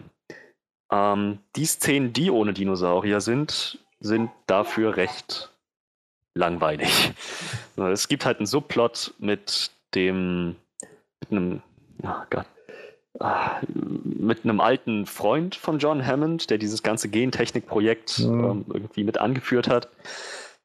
Ihm gehört dieses Anwesen, ihm gehört die Firma. Und sein Plan war tatsächlich, die Dinosaurier von der Insel zu holen und sie zu retten, in ein Naturschutzgebiet, wenn man so möchte. Ähm, allerdings hatte ein äh, seiner, ein anderer jüngerer Firmen, äh, Babo da, in einer leitenden Rolle, andere Pläne, natürlich halt die, die Dinosaurier nicht zu retten, sondern zu verkaufen. Und irgendwie ist dieser Plot, dieser Subplot entwickelt sich so in die Richtung, dass der, der, der alte Mann, der schon im Sterben liegt, doch sehr krank ist, das schrittweise mitbekommt, über, gerade über seine Enkelin, die ähm, naja, so ein bisschen durch, die, durch das Anwesen spaziert, irgendwie so langsam mitbekommt, dass da irgendwas nicht stimmt mit diesem einen Typen, dass, dass der ein bisschen unheimlich ist. Sie, sie sieht, dass er verschiedene Leute trifft und belauscht ihn bei Gesprächen und irgendwann wird ihr halt klar, was er vorhat, sagt das dem Großvater. Und naja, als der den dann zur Rede stellt, was, was soll man erwarten? Ich meine, dann, dann hat der böse Business-Fuzzi ihm ein Kissen ins Gesicht gedrückt und ihn auf die Weise erstickt, so dass seinen finsteren, bösen Plänen nichts mehr im Weg stand. Es klingt sehr, als hätten sie sich große Stücke aus dem Plot von Lost World nochmal zusammengesammelt. Ja, es hatte schon so einen gewissen Vibe. Ähm, dieser Subplot hatte allerdings dann entgegen aller meiner Erwartungen doch noch ein größeres Payoff. Ich weiß nicht, soll ich jetzt schon darauf zu sprechen kommen? Oder? Wenn du willst, also. Ja. Ähm, Wir sind sowieso schon in der Spoiler-Review. Also. Diese, diese Enkelin von ihm, das wird im Film anfangs mal kurz erwähnt, äh, mit Hilfe der, also über die, ähm, die Haushälterin, wenn man so möchte, so die Nanny. Diese, diese Enkelin wird von der Nanny großgezogen, die für sie im Prinzip so eine Art Mutterrolle einnimmt. Und es wird auch erwähnt, diese Nanny ist schon eine ganze Weile dabei und sie hat auch die Mutter dieses Kindes, ich, ich schaue gerade mal, wie sie, wie sie heißt, ähm, die Mutter dieses Kindes aufgezogen. Also sowohl die Tochter des alten mhm. Mannes als auch seine Enkeltochter. Macy und die, Scha die Schauspielerin Charlotte, Charlotte Williams. Ja, ja, das war sie, alles klar. Also, Schauspielerin Charlotte Williams, Charakter hieß Macy Lockwood, der Großvater hieß ähm, Lockwood. Benjamin. Benjamin Lockwood, genau. Gespielt von James Cromwell. Übrigens auch in ähm, iRobot dabei. Da habe ich ihn zum ersten Mal gesehen. Ich war auch überrascht, dass er noch lebt. Ähm, es, er ist halt schon ein bisschen in die Jahre gekommen. Ne? Aber und, ähm, genau, also Macy, Macy Lockwood hat nochmal eine tragende Rolle zu spielen und zwar wird später klar, ähm, nachdem sie, sie belauscht im Prinzip so ziemlich alle. Sie belauscht Claire, sie belauscht ähm, da, ja, Rafe Spall ist der Schauspieler und er spielt Ellie Mills. Genau, also sie belauscht, die, die Kleine belauscht Claire, die Kleine belauscht Ellie Mills, die Kleine belauscht ihren Großvater, die Kleine belauscht ihre Nanny. So, sie belauscht eigentlich alle. So, sie ist überall im Anwesen, so, so im Prinzip gerade wo was passiert, ohne dass die Leute wissen, dass sie da ist. Ähm, und auf die Weise bekommt sie halt irgendwann mit, so nachdem die, die, die Haushälterin ähm, so ein paar dubiose Sachen zu dem Großvater sagt und halt der, der Großvater nach, nach seinem Ableben auch ähm, hat sie, hat sie halt Zugriff auf sein, so ein, so ein Tagebuch von ihm, wo sie dann ein Foto findet von der Nanny und ihrer Mutter. Ihre Mutter ist halt das exakte Ebenbild von ihr selbst. Und naja, ähm, die Nanny sagt dann halt auch irgendwann sowas wie, ähm, er, er, konnte es, er konnte es nicht aushalten. Er, er wollte, auch er wollte nur seine Tochter wieder. Es wird also sehr stark impliziert, wenn nicht sogar einem direkt ins Gesicht geschlagen, dass Macy ein direkter Klon von ihrer Mutter ist. Hm. Ähm, genau. Das, das kommt in dem Fall nochmal zum, so, zum, zum Payoff, dieser ganze Subplot mit ihr und ihrem Großvater und der Nanny und, und so weiter, dass es am Ende des Films, gegen Ende des Films, einen Moment gibt, an dem ähm, die Dinosaurier, die gerettet wurden, wenn man so möchte, alle in, dem, in einem Keller, quasi in, einem unterirdischen, einer unterirdischen Anlage unter dem Anwesen gefangen sind. Und aufgrund des Chaos, das der Indoraptor da verursacht hat, ähm, gab es ein Gasleck, das Gas strömt aus und es würde im Prinzip alle Dinosaurier, die da unten im Kellergewölbe sind, töten. So, Claire, Owen und Macy sind dann am Ende im Kontrollraum und ähm, Claire hat eigentlich den Drang, den, den, Knopf zu drücken, das Tor zu öffnen, die Dinosaurier freizulassen. Allerdings sagt ihr Owen dann auch, ähm, ruft ihr ins Gedächtnis, so wenn sie das macht, dann war es das. Es sind nicht mehr auf einer Insel, sondern die, die Dinosaurier sind dann in der Welt. Und sie geht dann, sie lässt dann doch davon ab. Sie macht den Knopf wieder zu, packt das Glas drüber. Und für einen Moment dachte ich, oh Mann, tja, das, das war es also mit den, den Dinosauriern, die gerettet wurden. Hm, Mensch, das äh, ist mal ein entschlossener Schritt. Und dann kam Macy doch nochmal und hat das Tor geöffnet. So, man, man sieht halt das Tor aufgehen, grünes Licht blinkt, alle drehen sich zu Macy um und sie steht halt direkt am Knopf mit, dem Hand, mit der Hand auf dem Knopf. Für einen Moment lang dachte ich, ah, naja, okay. Ähm, bisschen klischeehaft, jetzt das, das Kind, das so in Dinosaurier verliebt ist, konnte es natürlich nicht lassen. Aber dann hat sie gesagt, sie sind am Leben, genau wie ich. Ich konnte nicht anders. Und das fand ich dann noch mal irgendwie recht schlau. Weil ich dachte, mein, stimmt. Technisch, technisch gesehen, das, das hat auch mal dieser Ellie Mills, der hat der böse Corporate Fuzzi, auch am Anfang des Films irgendwann mal gesagt, ja, ohne Gentechnik würde es die doch alle sowieso nicht geben.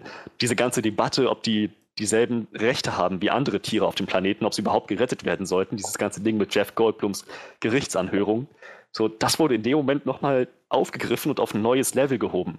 So, nicht nur würden die Dinosaurier ohne Gentechnik nicht existieren, sondern Macy rettet die Dinosaurier, weil sie selbst auch ohne Gentechnik nicht existieren würde. So, ja, da ist eine gewisse Connection.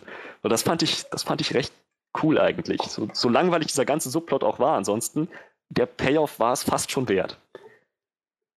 Okay. Okay, okay. Ja. Und,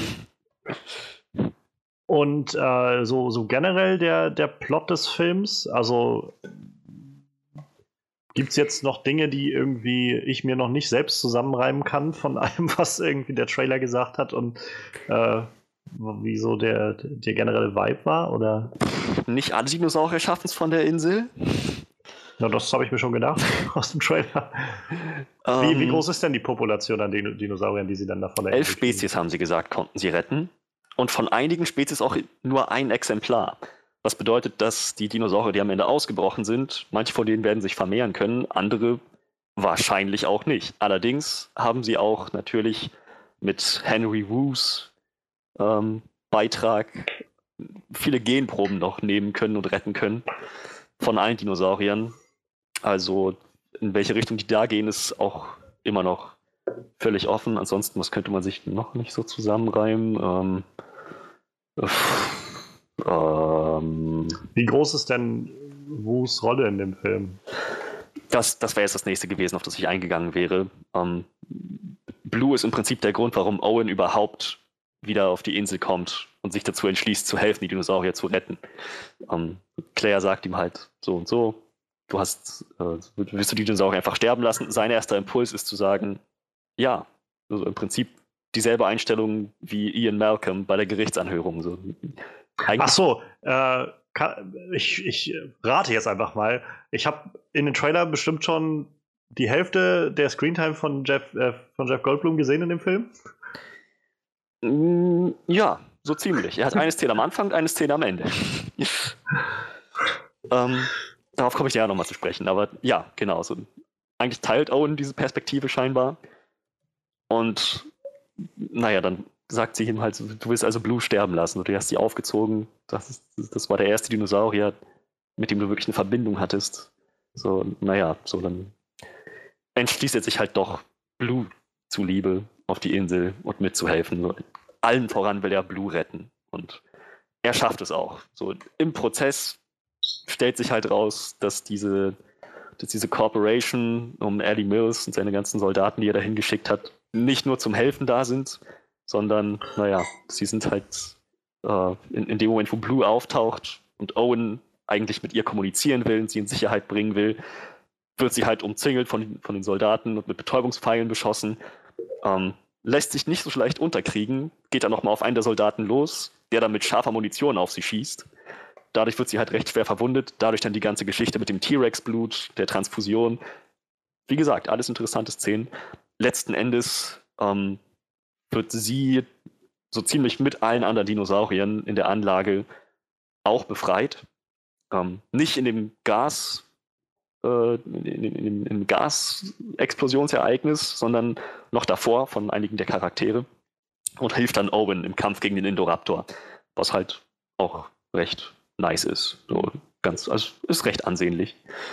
Ähm, also, das heißt, sie, sie bauen noch mehr auf das, was sie in Jurassic World schon hatten, dass die Raptoren oder in diesem Fall Blue eigentlich mehr wie so ein, gutes Haustier ist.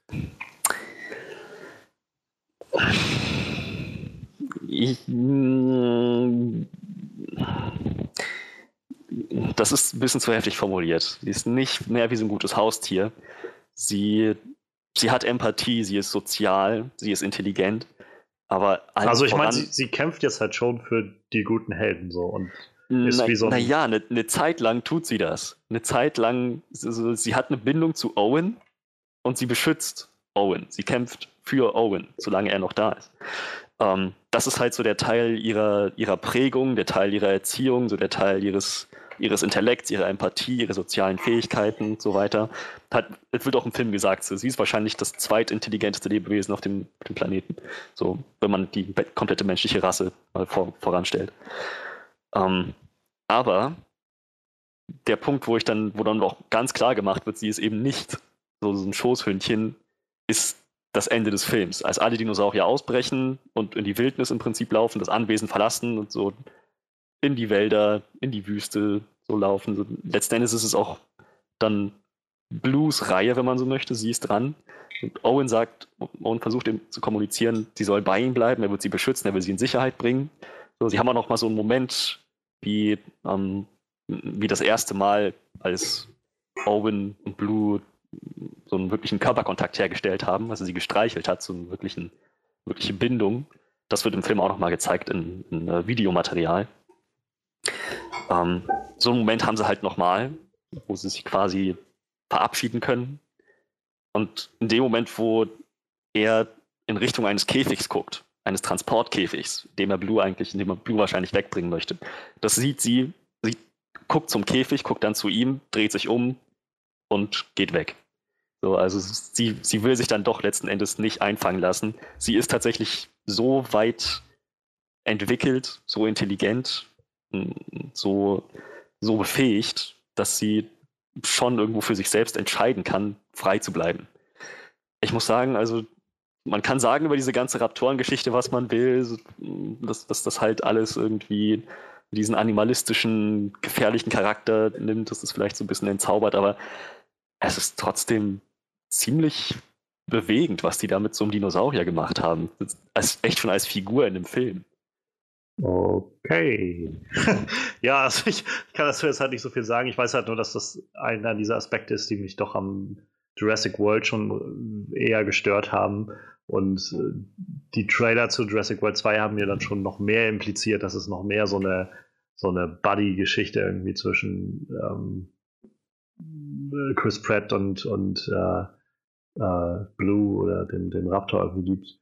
Und also mich, ich kann mir vorstellen, dass das halt auf einer, auf einer anderen Ebene halt dann irgendwie so einen gewissen, so einen gewissen Story-Aspekt und irgendwie charakterlichen Aspekt hat. Ähm, aber ich muss tatsächlich sagen, also dafür, was Raptoren irgendwie mal waren, so ähm, in den ganzen Sachen, also ich finde den Gedanken immer noch nicht so wirklich ansprechend, dass, dass das halt auch, also dass man sich so mit den auch Buddy anfreunden kann irgendwie. Und naja, man muss dazu sagen, das ging bei weitem nicht mit allen Raptoren. In dieser Videosequenz, in diesem Videomaterial wird halt gezeigt, dass Blue nicht die erste Generation ist, die Owen trainiert hat. So, da ist ordentlich äh, Genmanipulation im Spiel gewesen, damit die Raptoren ja, überhaupt empfänglich sind. Dafür. Also sicher werden sie sich dafür schon irgendwie eine Möglichkeit raussuchen, wie das funktioniert und so. Und, äh, ich, ich kann nur sagen, für mich ist es halt so, dass das ist halt das, was ich meine, irgendwie, wo der erste Film einfach von diesem, diesem Pseudo-Realismus lebt. Irgendwie ist das halt schon zwei, drei Schritte für mich zu weit auf dieser Sci-Fi-Ebene, dass, dass es mir dann doch irgendwie diese, die, die Freude, die ich, oder diese Spannung und dieses auch äh, erschreckende Gefühl an vielen Stellen irgendwie dann doch wieder so ein bisschen nimmt. Ich fand, die, diese Rolle hat jetzt in diesem Film der Indoraptor eingenommen. Denn nach allem, was sie mit Blue gemacht haben, sie aufzuziehen quasi wie eine Figur, wie ein Charakter, bis zum gewissen Grad, ich habe gemerkt, dass das funktioniert, als sie und Owen gegen den Indoraptor gekämpft haben, als sie auf den Indoraptor los ist. Weil in dem Moment, wo sie ihn angegriffen hat, die beiden so in ihrem, in ihrem, ähm, ja, wie nennt man das, in ihrem Brawl verwickelt waren, hatte ich echt so für einen Moment so einen Schreck, wo ich dachte, meine Güte, was, wenn sie jetzt stirbt? Ich will nicht, dass sie stirbt. So, ich hatte echt irgendwie so die, dieses, ja, ich, ich habe für sie mitgefiebert. Ich habe gehofft, dass sie das überlebt. Ähm, weil sie halt ja letzten Endes auch, wenn man das mal so betrachtet, die schwächere Spezies ist. Technisch gesehen seine Mutter, wenn man, wenn man so möchte, aber naja, er ist halt in jeder Hinsicht überlegen. So, sie konnte ihn mit Hilfe der anderen Charaktere, halt Owen und Claire, ähm, besiegen. Ähm, ich, ich, war echt froh, dass er am Ende gelebt hat. Das war für mich nochmal der Beweis dafür, dass diese ganze Blue-Geschichte für mich zumindest funktioniert hat. Ja, das ist doch schon mal gut. Also wie gesagt, ich glaube, für mich ist, einfach diese, diese Story-Ausrichtung generell nicht so das, was, was ich so unbedingt sehen möchte in, in äh, diesem Film. Oder so ein Jurassic Park, World, wie auch immer Film. Ähm, aber also gut, wenn es auf jeden Fall nicht völlig durchfällt, sondern durchaus bei Fans des, des Reboots auch irgendwie einen Effekt erzielen kann. Ja. Ja, dann, also ich habe jetzt eine Menge gehört, was dir ganz offensichtlich gut gefallen hat. Und äh, jetzt würde mich dann tatsächlich noch interessieren, äh, also du kannst natürlich auch gerne weiter fortfahren. Die Bühne äh, gehört dann dir, wenn du noch einfach ein paar Dinge hervorheben willst, die einfach gut funktioniert haben. Aber so generell würde mich auch halt interessieren, warum du meintest, dass der Film dich doch so ein bisschen enttäuscht hat. Ich überlege gerade, ob ich noch was habe, was ich auf jeden Fall positiv hervorheben möchte. Ich überlege. Ähm, ich fand diese, die Geschichte mit dem kleinen, mit der Enkelin, halt mit Macy Lockwood, ähm, die Art und Weise, wie sie dann, nachdem sie eigentlich ihren Großvater verloren hat, ihre Nanny gefeuert wurde von den Typen, also nachdem ihr ganzes Leben da im Prinzip dekonstruiert wurde. Das ähm, sind aber sehr böse Leute, die dann nicht nur den Großvater töten, sondern auch gleich die Nanny mitfeuern. ähm, naja, im Prinzip ja. Also, aber nach, nachdem sie das alles irgendwie erleben musste, dann auch noch von Dinosauriern angegriffen wurde, dann irgendwann ist sie auf Owen und Claire getroffen. Und sie hatte halt dieses Videomaterial mit Owen gesehen. Hat gesehen, was er, wie er mit den Dinosauriern umgeht, wie er so mit, für eine Beziehung mit Blue hatte. So, das war der Grund, warum sie dann ihm vertraut hat. Und in dem Zusammenhang auch mit Claire. Das war so eine, fast schon so eine, ja, ich will nicht sagen Eltern-Kind-Beziehung, die sich da entwickelt hat, aber schon eine gewisse ähm, parentale Dynamik. So, das, das, war ein nettes Element, das ich mal hervorheben wollte. So, darüber hinaus, ähm, Dinge, die mir nicht so gut gefallen haben. Ich fange am besten erstmal damit an, dass die Story halt weniger Substanz hatte als Jurassic World und auch nicht wirklich ein Spannungsbogen. Es ist halt so ähm, eine Szene, die wichtig ist für die Story und dann eine Actionsequenz. Eine Szene, die wichtig ist für die Story, eine Actionsequenz. So nicht wirklich eine Spannung drin. Der Film beginnt halt mit dieser wirklich, wirklich kineastischen Moment, dieser wirklich kineastischen Sequenz da mit den, mit den Leuten im Mosasaurus-Gehege, Mosas Mosasaurus-Becken. Und ähm, naja, dann, dann ist im Prinzip erstmal wieder, ja, Claire, wir brauchen ihre Hilfe, Dinosaurier müssen da runter, ähm, wir brauchen Blue, das kriegt wahrscheinlich nur Owen hin, suchen sie Owen, sie sucht Owen, sie findet Owen, sie unterhält sich mit Owen ähm, naja, dann ist es, dann sind sie auf der Insel, da kommt wieder Action. So, dann kommt diese ganze Geschichte mit der Rettung, in Anführungsstrichen Rettung von Blue, ähm, mit dem T-Rex, mit dem Vulkanausbruch, diese ganze Stampede, die sie da auf die Beine stellen, wie alle diesen Abhang runterfallen, der Kanotaurus. So, wenn sie damit durch sind, ist äh, wieder erstmal, okay, wir müssen jetzt ähm, wir müssen, Blue ist verletzt und äh, wir, wir haben jetzt rausgefunden, was die Bösen eigentlich wollen. Und ähm, wir müssen jetzt Blut transferieren von Blut zum T-Rex. Dann ist wieder eine kurze Actionsequenz mit dem T-Rex und so weiter. Das zieht sich halt so. Ähm, ohne dass eine Szene auf der anderen aufbaut, ohne dass du das Gefühl hast, es geht gerade irgendwo drauf zu im Film, sondern es ist einfach nur und dann, und dann, so ein konstanter dann, Wechsel dann, ja. von Action und Story, Action und Story, Action und Story. Okay, also ja, das klingt sehr nach, nach einfach so, und dann passiert das und, und dann passiert das. Und ich hatte halt nicht das, das Gefühl, dass irgendwann so ein fulminantes Finale kam. So, als diese ganze Geschichte mit dem Indoraptor losging, wirkte das einfach nur wie eine der Actionsequenzen, nur eben, dass die Action geladener war als die anderen. hm. Fand ich ein bisschen schade, denn Jurassic World hatte ja tatsächlich irgendwo diesen Aufbau. Also in Jurassic World hattest du etappenweise dieser Park immer weiter außer Kontrolle gerät, bis halt nichts mehr funktioniert hat. So, das, das, das war jetzt in diesem Film nicht gegeben. Ich kann auch nicht ausschließen, dass es damit zusammenhing, dass der Film halt drei Schauplätze hatte. Insel, Schiff und Anwesen. Ja, das habe ich im Vorfeld gelesen, dass, äh, dass das wohl für, also dass, dass es wohl sehr offensichtlich war, wie sehr das quasi auf einfach so drei Set-Pieces konzentriert war, irgendwie alles, was da passiert. Ja, ja, ja es, es, hat dem Film nicht unbedingt gut getan, aber andererseits denke ich, irgendwie mussten sie es ja schaffen, die Dinosaurier von der Insel runterzukriegen und naja, dann noch irgendwas damit zu machen. Naja. Ähm, ja, das, das hat mich nicht so, so wirklich also gestellt. Das war was klingt vor allem so, als ob es das Pacing ziemlich mit beeinträchtigt. So. Ja, auf jeden Fall. So, das, das Pacing war halt ein Aspekt der Story, den ich kritisieren würde. Der andere Aspekt sind die Charaktere. Ähm, Claire ist jetzt auf einmal, ähm, so nach den Events von Jurassic World, das Ganze spielt drei Jahre danach, Claire ist jetzt auf einmal äh, sehr, sehr besorgt um die Dinosaurier. Sie ist quasi eine Dinosaurierschützerin, wenn man so möchte. Sie ist voll dafür, die Dinosaurier zu retten. Sie haben die gleichen Rechte wie Tiere, Gentechnik hin oder her. Es ist im Prinzip so eine ja, Umweltschützerin, wenn man so will, geworden, Tierschützerin für Dinosaurier. Das an sich, damit, damit habe ich keine Probleme. Sie können sie so aufziehen, aber ich hätte gerne eine Erklärung dafür gehabt, ab welchem Punkt sie diesen charakterlichen Wandel durchzogen hat, denn im ersten Film war davon noch nichts zu sehen. Im ersten Film war nur, nee.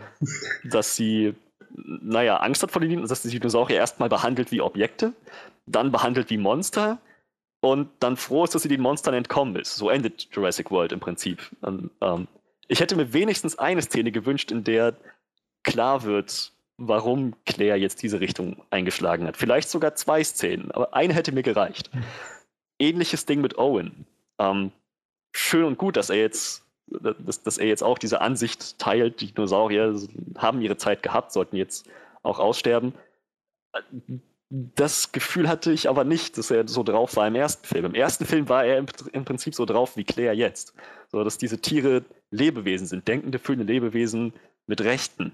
So, der, war das nicht sogar im ersten Film, dass er zu Hoskins gesagt hat, so, ihr habt diese Tiere erschaffen, und jetzt existieren sie, genauso wie alle anderen Tiere auf der Welt auch. So irgendwie sowas gab es doch in der Irgendjemand hat sowas gesagt. Ja. So, davon war jetzt halt nichts mehr übrig.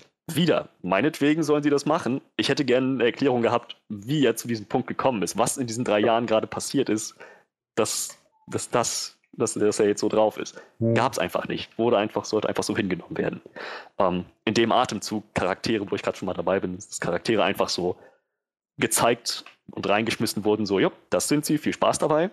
Ähm, sie haben sich sehr wenig Mühe gegeben mit der Exposition. Es gab wirklich einen Moment, wo halt eine der Charakteren, ähm, also eine junge Frau, äh, ich, ich schaue gerade mal, wie sie heißt, gespielt wurde sie von Daniela Pineda.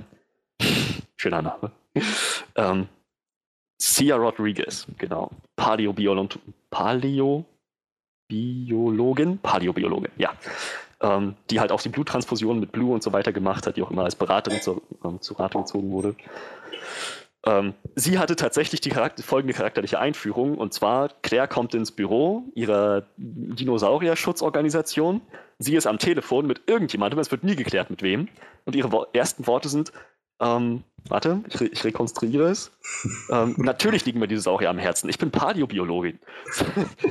okay, alles klar. Ähm, entweder entweder war das absichtlich von, von J.A. Bayona so eingefädelt oder von, von ähm, äh, Colin Trevorrow, dass man so sagt, so von vornherein sollte mal klar sein, wir haben hier keinen künstlerischen Anspruch. Oder die dachten halt, das ist wirklich die beste Option, was es nicht war. Oder das, das hat sofort so einen Ton für mich gesetzt, wo ich dachte, okay, ich, ich weiß, was ich jetzt von diesem Film in der Hinsicht erwarten darf. Okay, ja. Ähm, ja. Im selben Atemzug, stell mir ruhig Fragen zwischendurch, wenn du meinst, ich. Ich, ich bin äh, erstmal noch gespannt. Labern. Also, äh, du kannst gerne noch, noch mehr labern. Also, was mich interessiert, vielleicht kommst du aber auch noch darauf ja? ähm, ist, ähm, was ich nämlich in den Trailern schon das Gefühl hatte, was mir wieder so nochmal einen ordentlichen, also generell die Charaktere waren halt schon im ersten Film nicht mein nicht so mein, mein Favorite. Und das ist für mich immer so was, womit dann halt trotz toller Action-Szenen irgendwie so ein Film für mich irgendwie aus, irgendwann auseinanderfällt, weil ich dann, weil mir irgendwie so ein Bezugspunkt fehlt, mit dem ich irgendwas mitempfinde.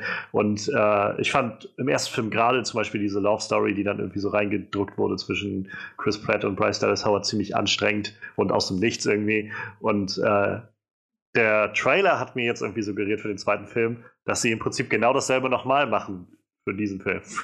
Ähm, weil sie da wieder am Anfang irgendwie beide in, in, diesem, also im Trailer irgendwie in diesem Lokal sitzen und er irgendwie wieder so voll cocky irgendwie ankommt, so, oh, du datest jetzt also irgendwie einen Anwalt oder sowas. Und das war so, wo ich gedacht habe, ich kann mir irgendwie gut vorstellen, dass das Ganze wieder auf eine selbe Love Story hinausläuft, wo beide einfach am, am Anfang wieder am selben Punkt sind, dass sie früher mal irgendwann gedatet haben und äh, eigentlich nicht so wirklich gerne miteinander zusammenarbeiten wollen, aber es erstmal müssen und dann am Schluss doch zusammenkommen. So, das war das, was ich dem Trailer einfach mal, äh, also dem Trailer entnommen und dann reininterpretiert habe.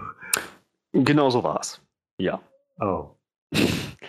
ähm, äh, recht dasselbe Schema. Also irgendwann war halt so die Gefahrensituation so akut und das Adrenalin so stark am Pumpen, dass dann doch die Gefühle mit den beiden durchgegangen sind und äh, sie Kuss gegeben hat. Ich muss sagen, mich nervt diese Love Story überhaupt nicht. Ich finde es schade, dass sie nicht auf den Ereignissen des letzten Films aufgebaut haben, dass sie nicht sagen, die beiden sind jetzt zusammen und wir, schauen mal, was wir daraus für eine Story spinnen können oder wie wir das in die Story mit einbringen können, sondern dass sie im Prinzip nochmal den Reset-Knopf gedrückt haben. Das fand ich schade. Aber an sich finde ich die beiden Charaktere ganz annehmbar, ganz okay, auch irgendwo sympathisch und nachvollziehbar. Also die beiden waren in Jurassic World nicht das Problem für mich und waren es auch in diesem Film nicht. Also ich glaube, was, ja? was mich halt mehr an dem Gedanken daran stört, ist einfach, dass es also auf mich einfach faul wirkt. So, es wirkt halt einfach nur so wie, wir machen einfach dasselbe nochmal. So. Das ist das, halt das, ja, wo ich, also wo ich mehr ich auf einer höheren Ebene das größere Problem, glaube ich, mit habe und wo ich halt dann, dann mach doch wenigstens was, was anderes mit diesen Leuten so. Und, ich hätte mir tatsächlich gewünscht zu sehen, wie die beiden jetzt nach den Ereignissen von Jurassic World als Paar funktionieren. Ja, zum ähm, Beispiel. Den Schritt sind sie nicht gegangen, da bin ich voll bei dir, das finde ich schade. Was mich allerdings wesentlich mehr stört, und das, das ist das nächste, worauf ich eingehen wollte, sind die anderen Randcharaktere. So, ich hatte so gehofft, dass sie aus Jurassic World gelernt haben mit diesen beiden Brüdern, für die sich niemand einen Rattenarsch interessiert hat. Dass sie mal sagen, okay, anscheinend ähm, sollten wir diese Wegwerfcharaktere doch lieber beiseite lassen und uns auf die Charaktere konzentrieren, die auch Film für Film wiederkehren oder vielleicht sogar mit denen wir schon eine Story haben. Sie oder gebt ihnen halt Claire. wenigstens was Gutes zu tun. So. Naja, und jetzt haben sie im Prinzip genau dasselbe nochmal gemacht. Zwei neue Charaktere eingeführt. Eine von den beiden hat gespielt, wie gesagt, von Cia Rodriguez. Sie war noch irgendwie auszuhalten, so recht selbstbewusst und ähm, interessiert an dem ganzen Geschehen, involviert, äh, empathisch. Aber halt auch so völlig aus dem Nichts, halt genau diese Paläobiologin, die das am Telefon gesagt hat, ich bin Paläobiologin. Ja. Und dann halt dieser IT-Typ, warte mal, gespielt von Uh, Justice Smith. sein, sein Name im, im Film ist Franklin. Meine Güte, ich meine, ich konnte sie gerade so akzeptieren, weil, weil sie halt gerade so in, in, der Interaktion mit Blue und Claire irgendwie so, so ein schönes Bindeglied gewesen ist. Aber er war einfach nur nervig. Ich dachte, wen interessiert dieser Typ? Welchen Zweck erfüllt er? Der ist doch einfach nur da, um Angst zu haben und irgendwie nerdig auszusehen, irgendwas mit Computern zu machen und so. Oh, jetzt kommt der T-Rex. Es ist nicht der T-Rex. Oh, aber, aber jetzt kommt der T-Rex. So, ich glaube, er sollte so sein, die Art und Weise, wie er die ganze Zeit irgendwie am Ausflippen war, einfach sein, sein, sein, also die ganze Zeit seinen Kopf verloren hat. Das, das sollte wohl so Comic Relief sein, aber das kam halt überhaupt nicht so rüber. Der, hat, der war einfach nur anstrengend. Szene für Szene habe ich gehofft, Jetzt stirbt er aber. Jetzt stirbt er. Jetzt, jetzt, jetzt, aber jetzt stirbt er. Ich, ohne Witz, als ich den am Anfang gesehen habe, dachte ich, hm, ich kann mir eigentlich nur einen sinnvollen Grund vorstellen, warum die den in den Film reinschreiben sollten. Und das ist, um ihn irgendwann so für einen Schockmoment sterben zu haben. So, so vorhersehbar das auch gewesen wäre, es hätte mich gefreut, der Typ ging mir so auf die Nerven. So, es, gab, es gab Szenen, wo er fast vom T-Rex gefressen wurde, wurde er nicht. Es gab Szenen, wo er fast von einem Baryonyx gefressen wurde, wurde er nicht. Und jedes Mal dachte ich, so, okay, aber jetzt, er schafft es nicht die Leiter hoch. Okay, er hat die Leiter hochgeschafft. Okay, aber der Dinosaurier kommt die Leiter hinter ihm hoch. Jetzt, jetzt wird er aber gefressen. Oh, er hat ihn am Bein. Ja, ja, noch ein Stückchen. Nein, nein, er ist entkommen. Ich habe nicht aufgehört zu hoffen, dass der drauf geht und er ist letzten Endes nicht draufgegangen. Da haben sie echt nichts dazu gelernt aus dem ersten Jurassic World. Das war so ein beschissener Charakter. Das gab wirklich. Also abgesehen davon, dass sie sich mit den Charakteren und der Story schon nicht sehr viel Mühe gegeben haben, das gab nochmal ordentlich Minuspunkte von meiner Seite. Der Typ war einfach nicht zum Aushalten. ja, das klingt doch äh, sehr angenehm. Wie gesagt, eine Claire und Owen Story, meinetwegen noch mit einem neuen Charakter dazu, mit einem neuen Charakter. Vielleicht hätten sie auch. Ah nee, Hoskins ist tot. ja, äh, vielleicht hätten sie, ähm, wenn, wenn sie es dabei belassen hätten, wäre ich zufrieden gewesen. Aber ja. sie haben es dann doch übertrieben. Ja, also ich, glaube, das ist halt so, das ist halt so im Größeren und Ganzen so, dass das, was, warum ich zum Beispiel nicht mehr so den Kontakt irgendwie fühle zu diesem, oder merke, dass mich das eher eher rausreißt aus dem Film und ich die nicht mehr so genießen kann, weil ich vielfach das Gefühl habe, ähm, dass man einfach halt viel Wert legt halt auf diese Dinosaurier-Action und dazwischen halt alles so mehr oder weniger zusammenschustert und sich nicht mal viel Mühe dabei gibt, sondern halt ja, das noch und das noch und dann machen wir halt die gleiche Story nochmal mit denen und wieder dieselben Randcharaktere im Prinzip, so Side-Characters, die brauchen wir halt irgendwie so. Also das ist halt, glaube ich, das, was mich mit am meisten stört und eher so rausreißt aus diesem Ganzen. Und ähm, ja, wie gesagt, dazu kommt halt für mich dann, dass ich, dass sich vor allem so eine Action sehr schnell für mich abnutzt, wenn ich immer keine Charaktere habe, bei denen ich mich so wirklich ranhängen kann. Ähm, ja. Das ist dann direkt der nächste Punkt. Ich sehe, dass es fließt. ähm, ich mochte vieles an der Action. Ähm, es gab wirklich fantastische Momente. Aber halt, wie ich am Anfang schon meinte, bei weitem nicht genug von diesen Momenten oder halt bei weitem nicht qualitativ umfangreiche, umfangreich genug Momente, das klingt furchtbar, äh, qualitativ ausreichende Momente oder qualitativ überragende Momente, mhm. die das hätten irgendwie ausbalancieren können, dass die Story so wenig zu bieten hatte. So nicht mal einen Spannungsbogen hatte die Story. Dann, dann hätte ich aber wirklich erwartet, so absolut umwerfend inszenierte Dinosaurier-Action zu sehen. Ähm, so, der Anfang des Films ließ es vermuten, so wenn, oh, wenn das der Anfang ist, so dieses, dieses ganze ominöse, düstere Foreboding mit diesem Mosasaurus der Silhouette, ja. so, wenn das der Anfang ist, dann kann ich mir nur vorstellen, in welche Richtung das weitergeht. Der Mosasaurus ist auch nochmal in eine Aktion getreten, wo ich dachte, oh, wenn, wenn, das so weitergeht, dann dann komme ich hier raus und habe alles bekommen, was ich wollte. Aber es ging halt nicht so weiter. Es hat dann eher so, es ging dann über zu recht normaler Dinosaurier-Action und ging und am Ende nochmal zu recht gruseliger, angespannter Indominus, äh, Quatsch, äh, äh, Indoraptor-Action, aber halt nichts, was mich aus den Socken gehauen hätte. Und das hätte ich wirklich gebraucht bei einem Film, der andererseits, also auf anderen Ebenen so wenig zu bieten hatte. Hm. Also schade, ja, in dem Sinne. Ich hätte dem Film viel verziehen, wenn er wenigstens bei der Action alles richtig gemacht hätte, aber leider hat er das nicht. Er hat nicht so viel falsch gemacht wie Pacific Rim Uprising. Er hat schon einiges richtig gemacht, aber nicht genug richtig gemacht. Ja, verstehe. Ähm, eine Sache, die ich zum Beispiel auch noch sehr anstrengend fand im ersten Jurassic World Film, war ähm, hier Vincent D'Onofrios äh, böser also ich finde immer noch so eine, einer dieser, dieser dümmsten Dialogzeilen, die ich, die ich gehört habe, war immer dieses, so die, diese Tiere rennen zu unserem Feind und fressen ihn mit Haut und Haaren.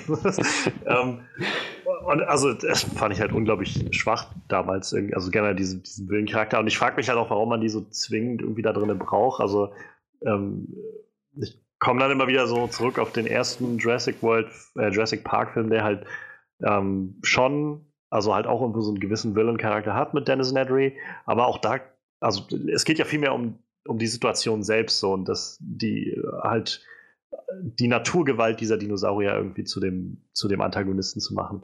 Ähm, du hattest jetzt halt gesagt, dass es irgendwie diese, diese bösen Fuzis und so gab. Hat das denn irgendwie funktioniert oder war es besser als Hoskins im, im ersten Jurassic World-Film? Ungefähr dieselbe Ebene. Dieser ganze Plan mit Dinosauriern zu Waffen machen ist äh, immer noch auf dem Tisch. Und ähm, ja, ich meine, sonst würde es den Indoraptor nicht geben, wenn das nicht immer noch eine Option gewesen wäre und die als sozusagen als tödliche Fußsoldaten einzusetzen. Aber waren die dann wenigstens interessanter inszeniert oder waren das halt auch nur so. Die Bösen? Ja, nur so, so Schablonen von halt Bösen hat sehr klischeehafte Böse irgendwie. Nichts, nichts, wo du sagen würdest, ähm, dreidimensional oder so. Ein bisschen ähnlich wie in Iron Man 3, der Mandarin. Halt am, am Anfang scheinbar irgendwie ein sympathischer Typ und dann im Laufe des, oder, nee, besser, besser wie mit, äh, wie mit Wonder Woman. So halt wie, ähm, ja. wie, wie Ares, Ares. Am Anfang irgendwie scheinbar einer von den Guten und dann stellt sich irgendwann raus, ah nee, er war die ganze Zeit der böse Strippenzieher.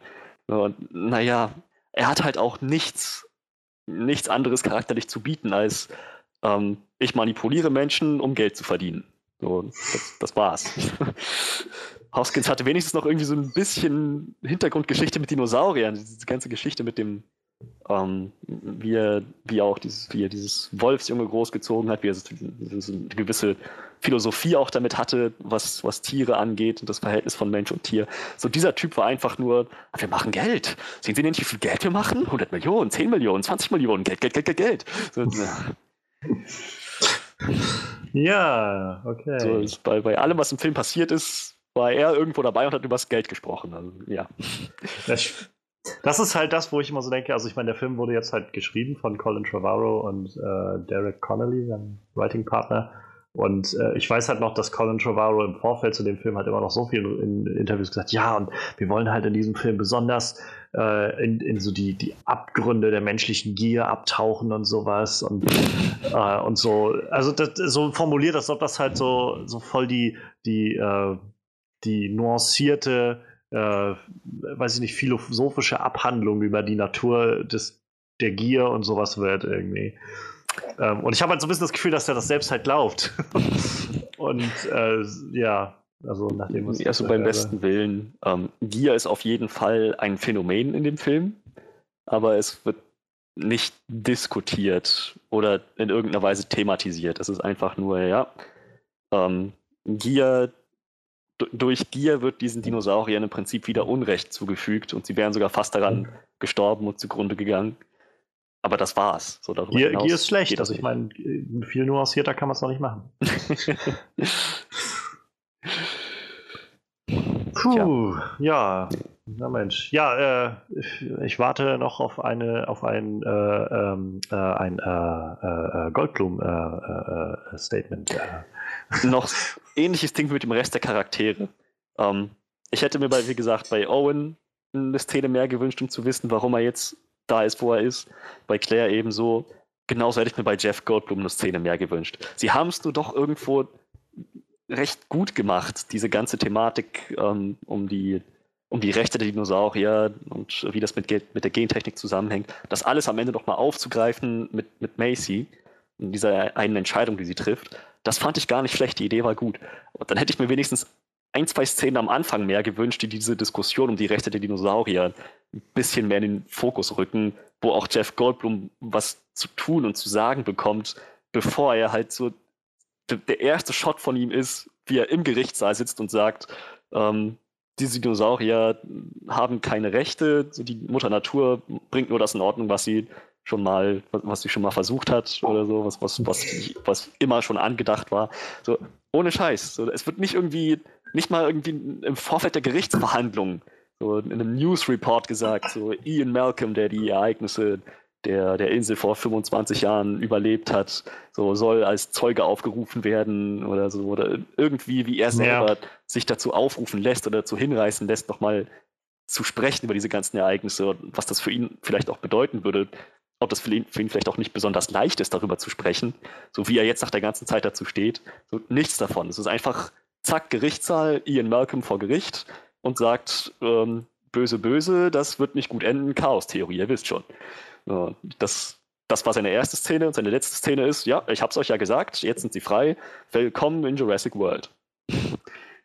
Hm.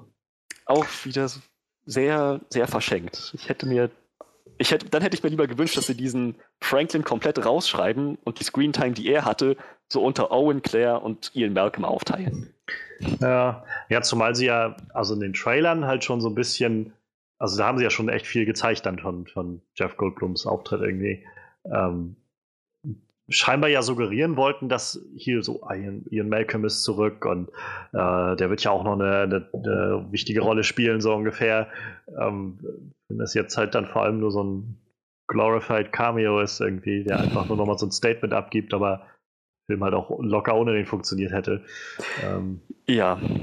Tja. Bisschen schade irgendwie was ich, was ich echt faszinierend finde, ist, dass sie bei ihm diese Chance ausgelassen haben, irgendwie eine Referenz zu dem Film zu ziehen oder zu den beiden Filmen zu ziehen, in denen er mitgespielt hat.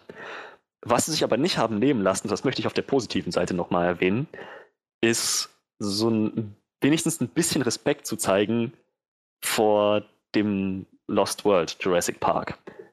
Ähm, sie hatten nämlich einen Moment, als halt die Dinosaurier dann tatsächlich, das war auch wieder gegen Ende des Films, dass die Dinosaurier dann frei waren, ausgebrochen sind, in der freien Wildbahn auch ihr Unwesen getrieben haben. So, als klar wurde, sie lassen sich jetzt nicht mehr einfangen, sie werden sich jetzt vermehren, sie machen jetzt ihr eigenes Ding. Daher auch diese Jurassic World Statement dann von, von Jeff Goldblum. In dem Moment hatte, glaube ich, Gott, wer war das? Wer hat nochmal das Wort ergriffen? Ähm, ähm, ach verdammt, ich weiß es nicht mehr. Irgendeiner von den oder, oder, oder es war eine, eine Aufnahme von dem, von dem alten Lockwood, die ja noch so ein Statement, das er kürzlich abgegeben hat, also vor seinem Ableben. Hm. Ich weiß es nicht mehr. Jedenfalls, ich glaube, er hat gesprochen und meinte dann, ähm, John Hammond hatte recht mit dem, was er damals gesagt hat. Diese Tiere brauchen nicht unseren Schutz, sondern unsere Abwesenheit. Was halt das war, was er so gegen, was, das Zitat war am Ende von Lost World Jurassic ja, Park. So das Interview, das sie mit ihm geführt haben, als klar war, auf der Insel sind die jetzt alle frei, ne, auf Isla Sorna. Ähm, das fand ich ganz nett, dass sie das nochmal irgendwie gewürdigt haben, zu sagen, wir respektieren schon, dass es mehr als einen Jurassic Park gab und wir respektieren auch, dass dieser Film irgendwo qualitativ was zu bieten hatte. Das fand ich noch ganz nett. Naja. Naja, naja. Also alles so ein bisschen mixed bag. So. Ja, das, das, das trifft ganz gut. ja, also ich meine, wenn ich mich recht erinnere, hatte Colin Trevorrow jetzt schon lauten lassen, also wie gesagt, er wird wieder Regie führen dann für den, für den letzten Film seiner Trilogie und halt auch wieder den Schreiben jetzt und ist wohl auch schon dabei, den zu schreiben. Und ähm, wie ich mich recht erinnere, meinte, äh, hat er sowas gesagt wie das jetzt, dass er sich jetzt nicht mehr auf diese ganze Gen-Sachen und so konzentrieren will, sondern stattdessen halt wieder eine also nicht, intimere Richtung oder, oder an, andere Richtung irgendwie anstreben will. Irgend sowas in der Art. Ähm, ich bin halt skeptisch, aber ich meine, wie gesagt, ich habe jetzt auch schon mit dem Film irgendwie nicht, also der hat mich jetzt schon nicht angesprochen von den Trailern und bin jetzt schon bei Jurassic World eher skeptisch gewesen. Also, ähm, wie, wie stehst du denn jetzt dem kommenden dritten Film dann irgendwann gegenüber?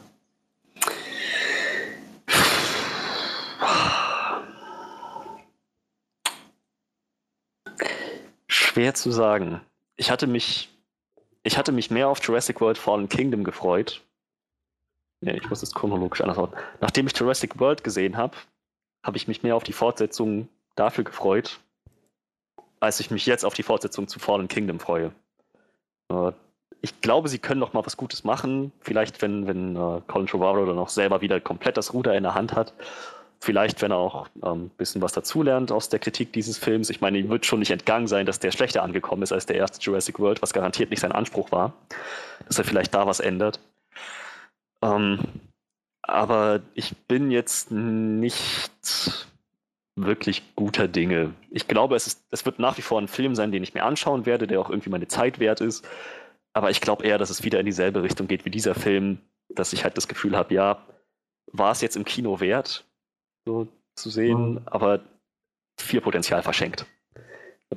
Die Befürchtung habe ich jetzt momentan, so dass es in die Richtung gehen wird. Also ich habe nochmal sein Zitat hier gefunden, er sagt, ich möchte im dritten Film wieder mehr zum Paläontologischen zurückkehren und mich der wahren Natur der Dinosaurier widmen. Der Regisseur von Jurassic World 3 versprach auch, dass der Indoraptor, der im zweiten Teil die Leinwand unsicher macht, der letzte künstlich erzeugte Dinosaurier sein wird. Das finde ich zum Beispiel gar nicht mehr so schlecht, denn dann sind sie mit dem Konzept wenigstens schon mal durch. Ja, also hat für, für mein Empfinden lange genug gedauert, aber ja. ja, also ich meine, keine Ahnung, ich mag halt Dinosaurier sehr gerne, aber ähm, ich bin halt einfach. Für, mich fühlt sich dieses Franchise halt mittlerweile an wie so Fast and Furious oder so. Halt Hauptsache, es ist halt viel, viel Getöse so und vieles fällt dann so ein bisschen bei runter. Und das finde ich mal ein bisschen schade, weil Potenzial halt da wäre, irgendwie wirklich von vorn bis hinten gute Stories und, und also mit trotzdem viel Action und so zu erzählen.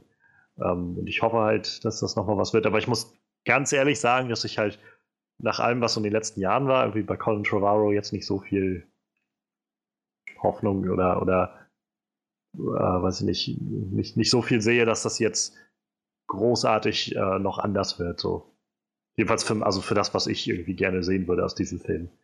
Ja. Ganz, also ich glaube, er hat halt schon so sein, seine Richtung eingeschlagen mit dem, wie das Franchise ist. Und ohne Frage, es gibt halt auch dafür ein, ein Publikum, das das interessiert.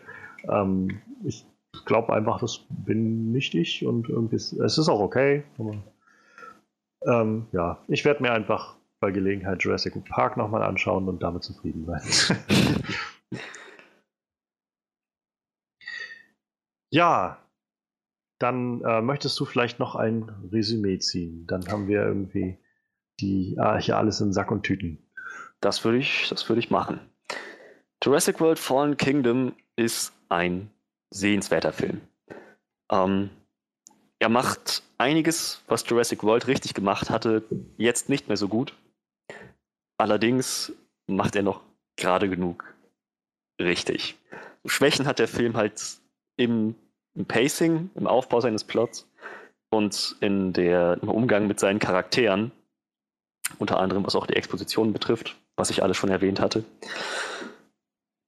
Ähm, da, hat, also da hatte der Film definitiv Schwächen. Ebenso hat sich der Film auch entgehen lassen, einiges an der cooler Dinosaurier-Action voll auszuschöpfen.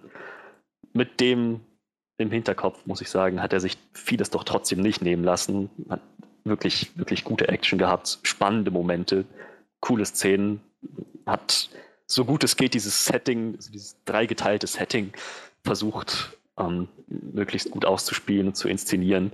Und es gab, es gab wirklich spannungsgeladene Szenen, die, so, die, die das Herz ein bisschen höher schlagen lassen, wo, wo man die Anspannung merkt.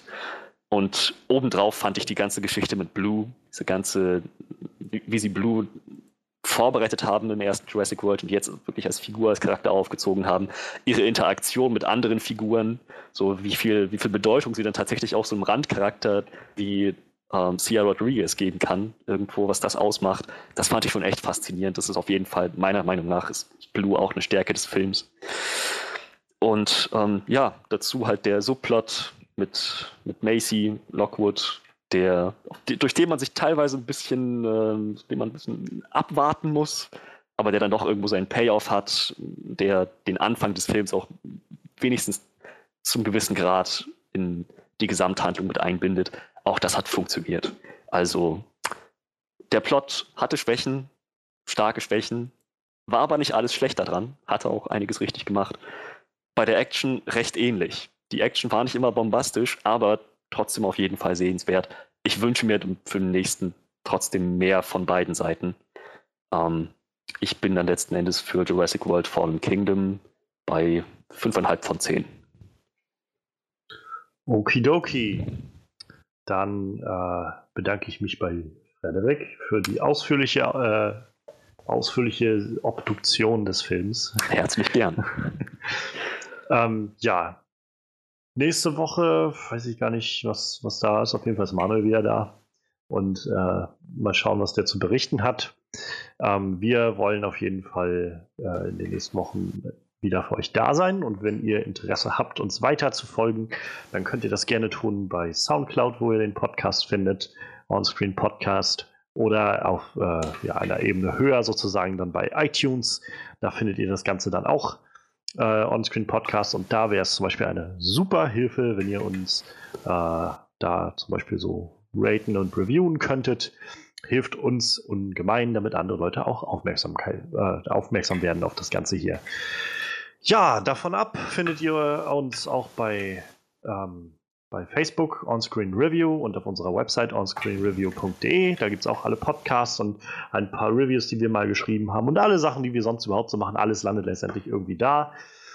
Und äh, ja, ansonsten, Manuel, findet ihr bei Instagram. Den Link dazu gibt es in der Beschreibung und mich findet ihr auch bei Twitter und auch den Link gibt es in der Beschreibung dafür.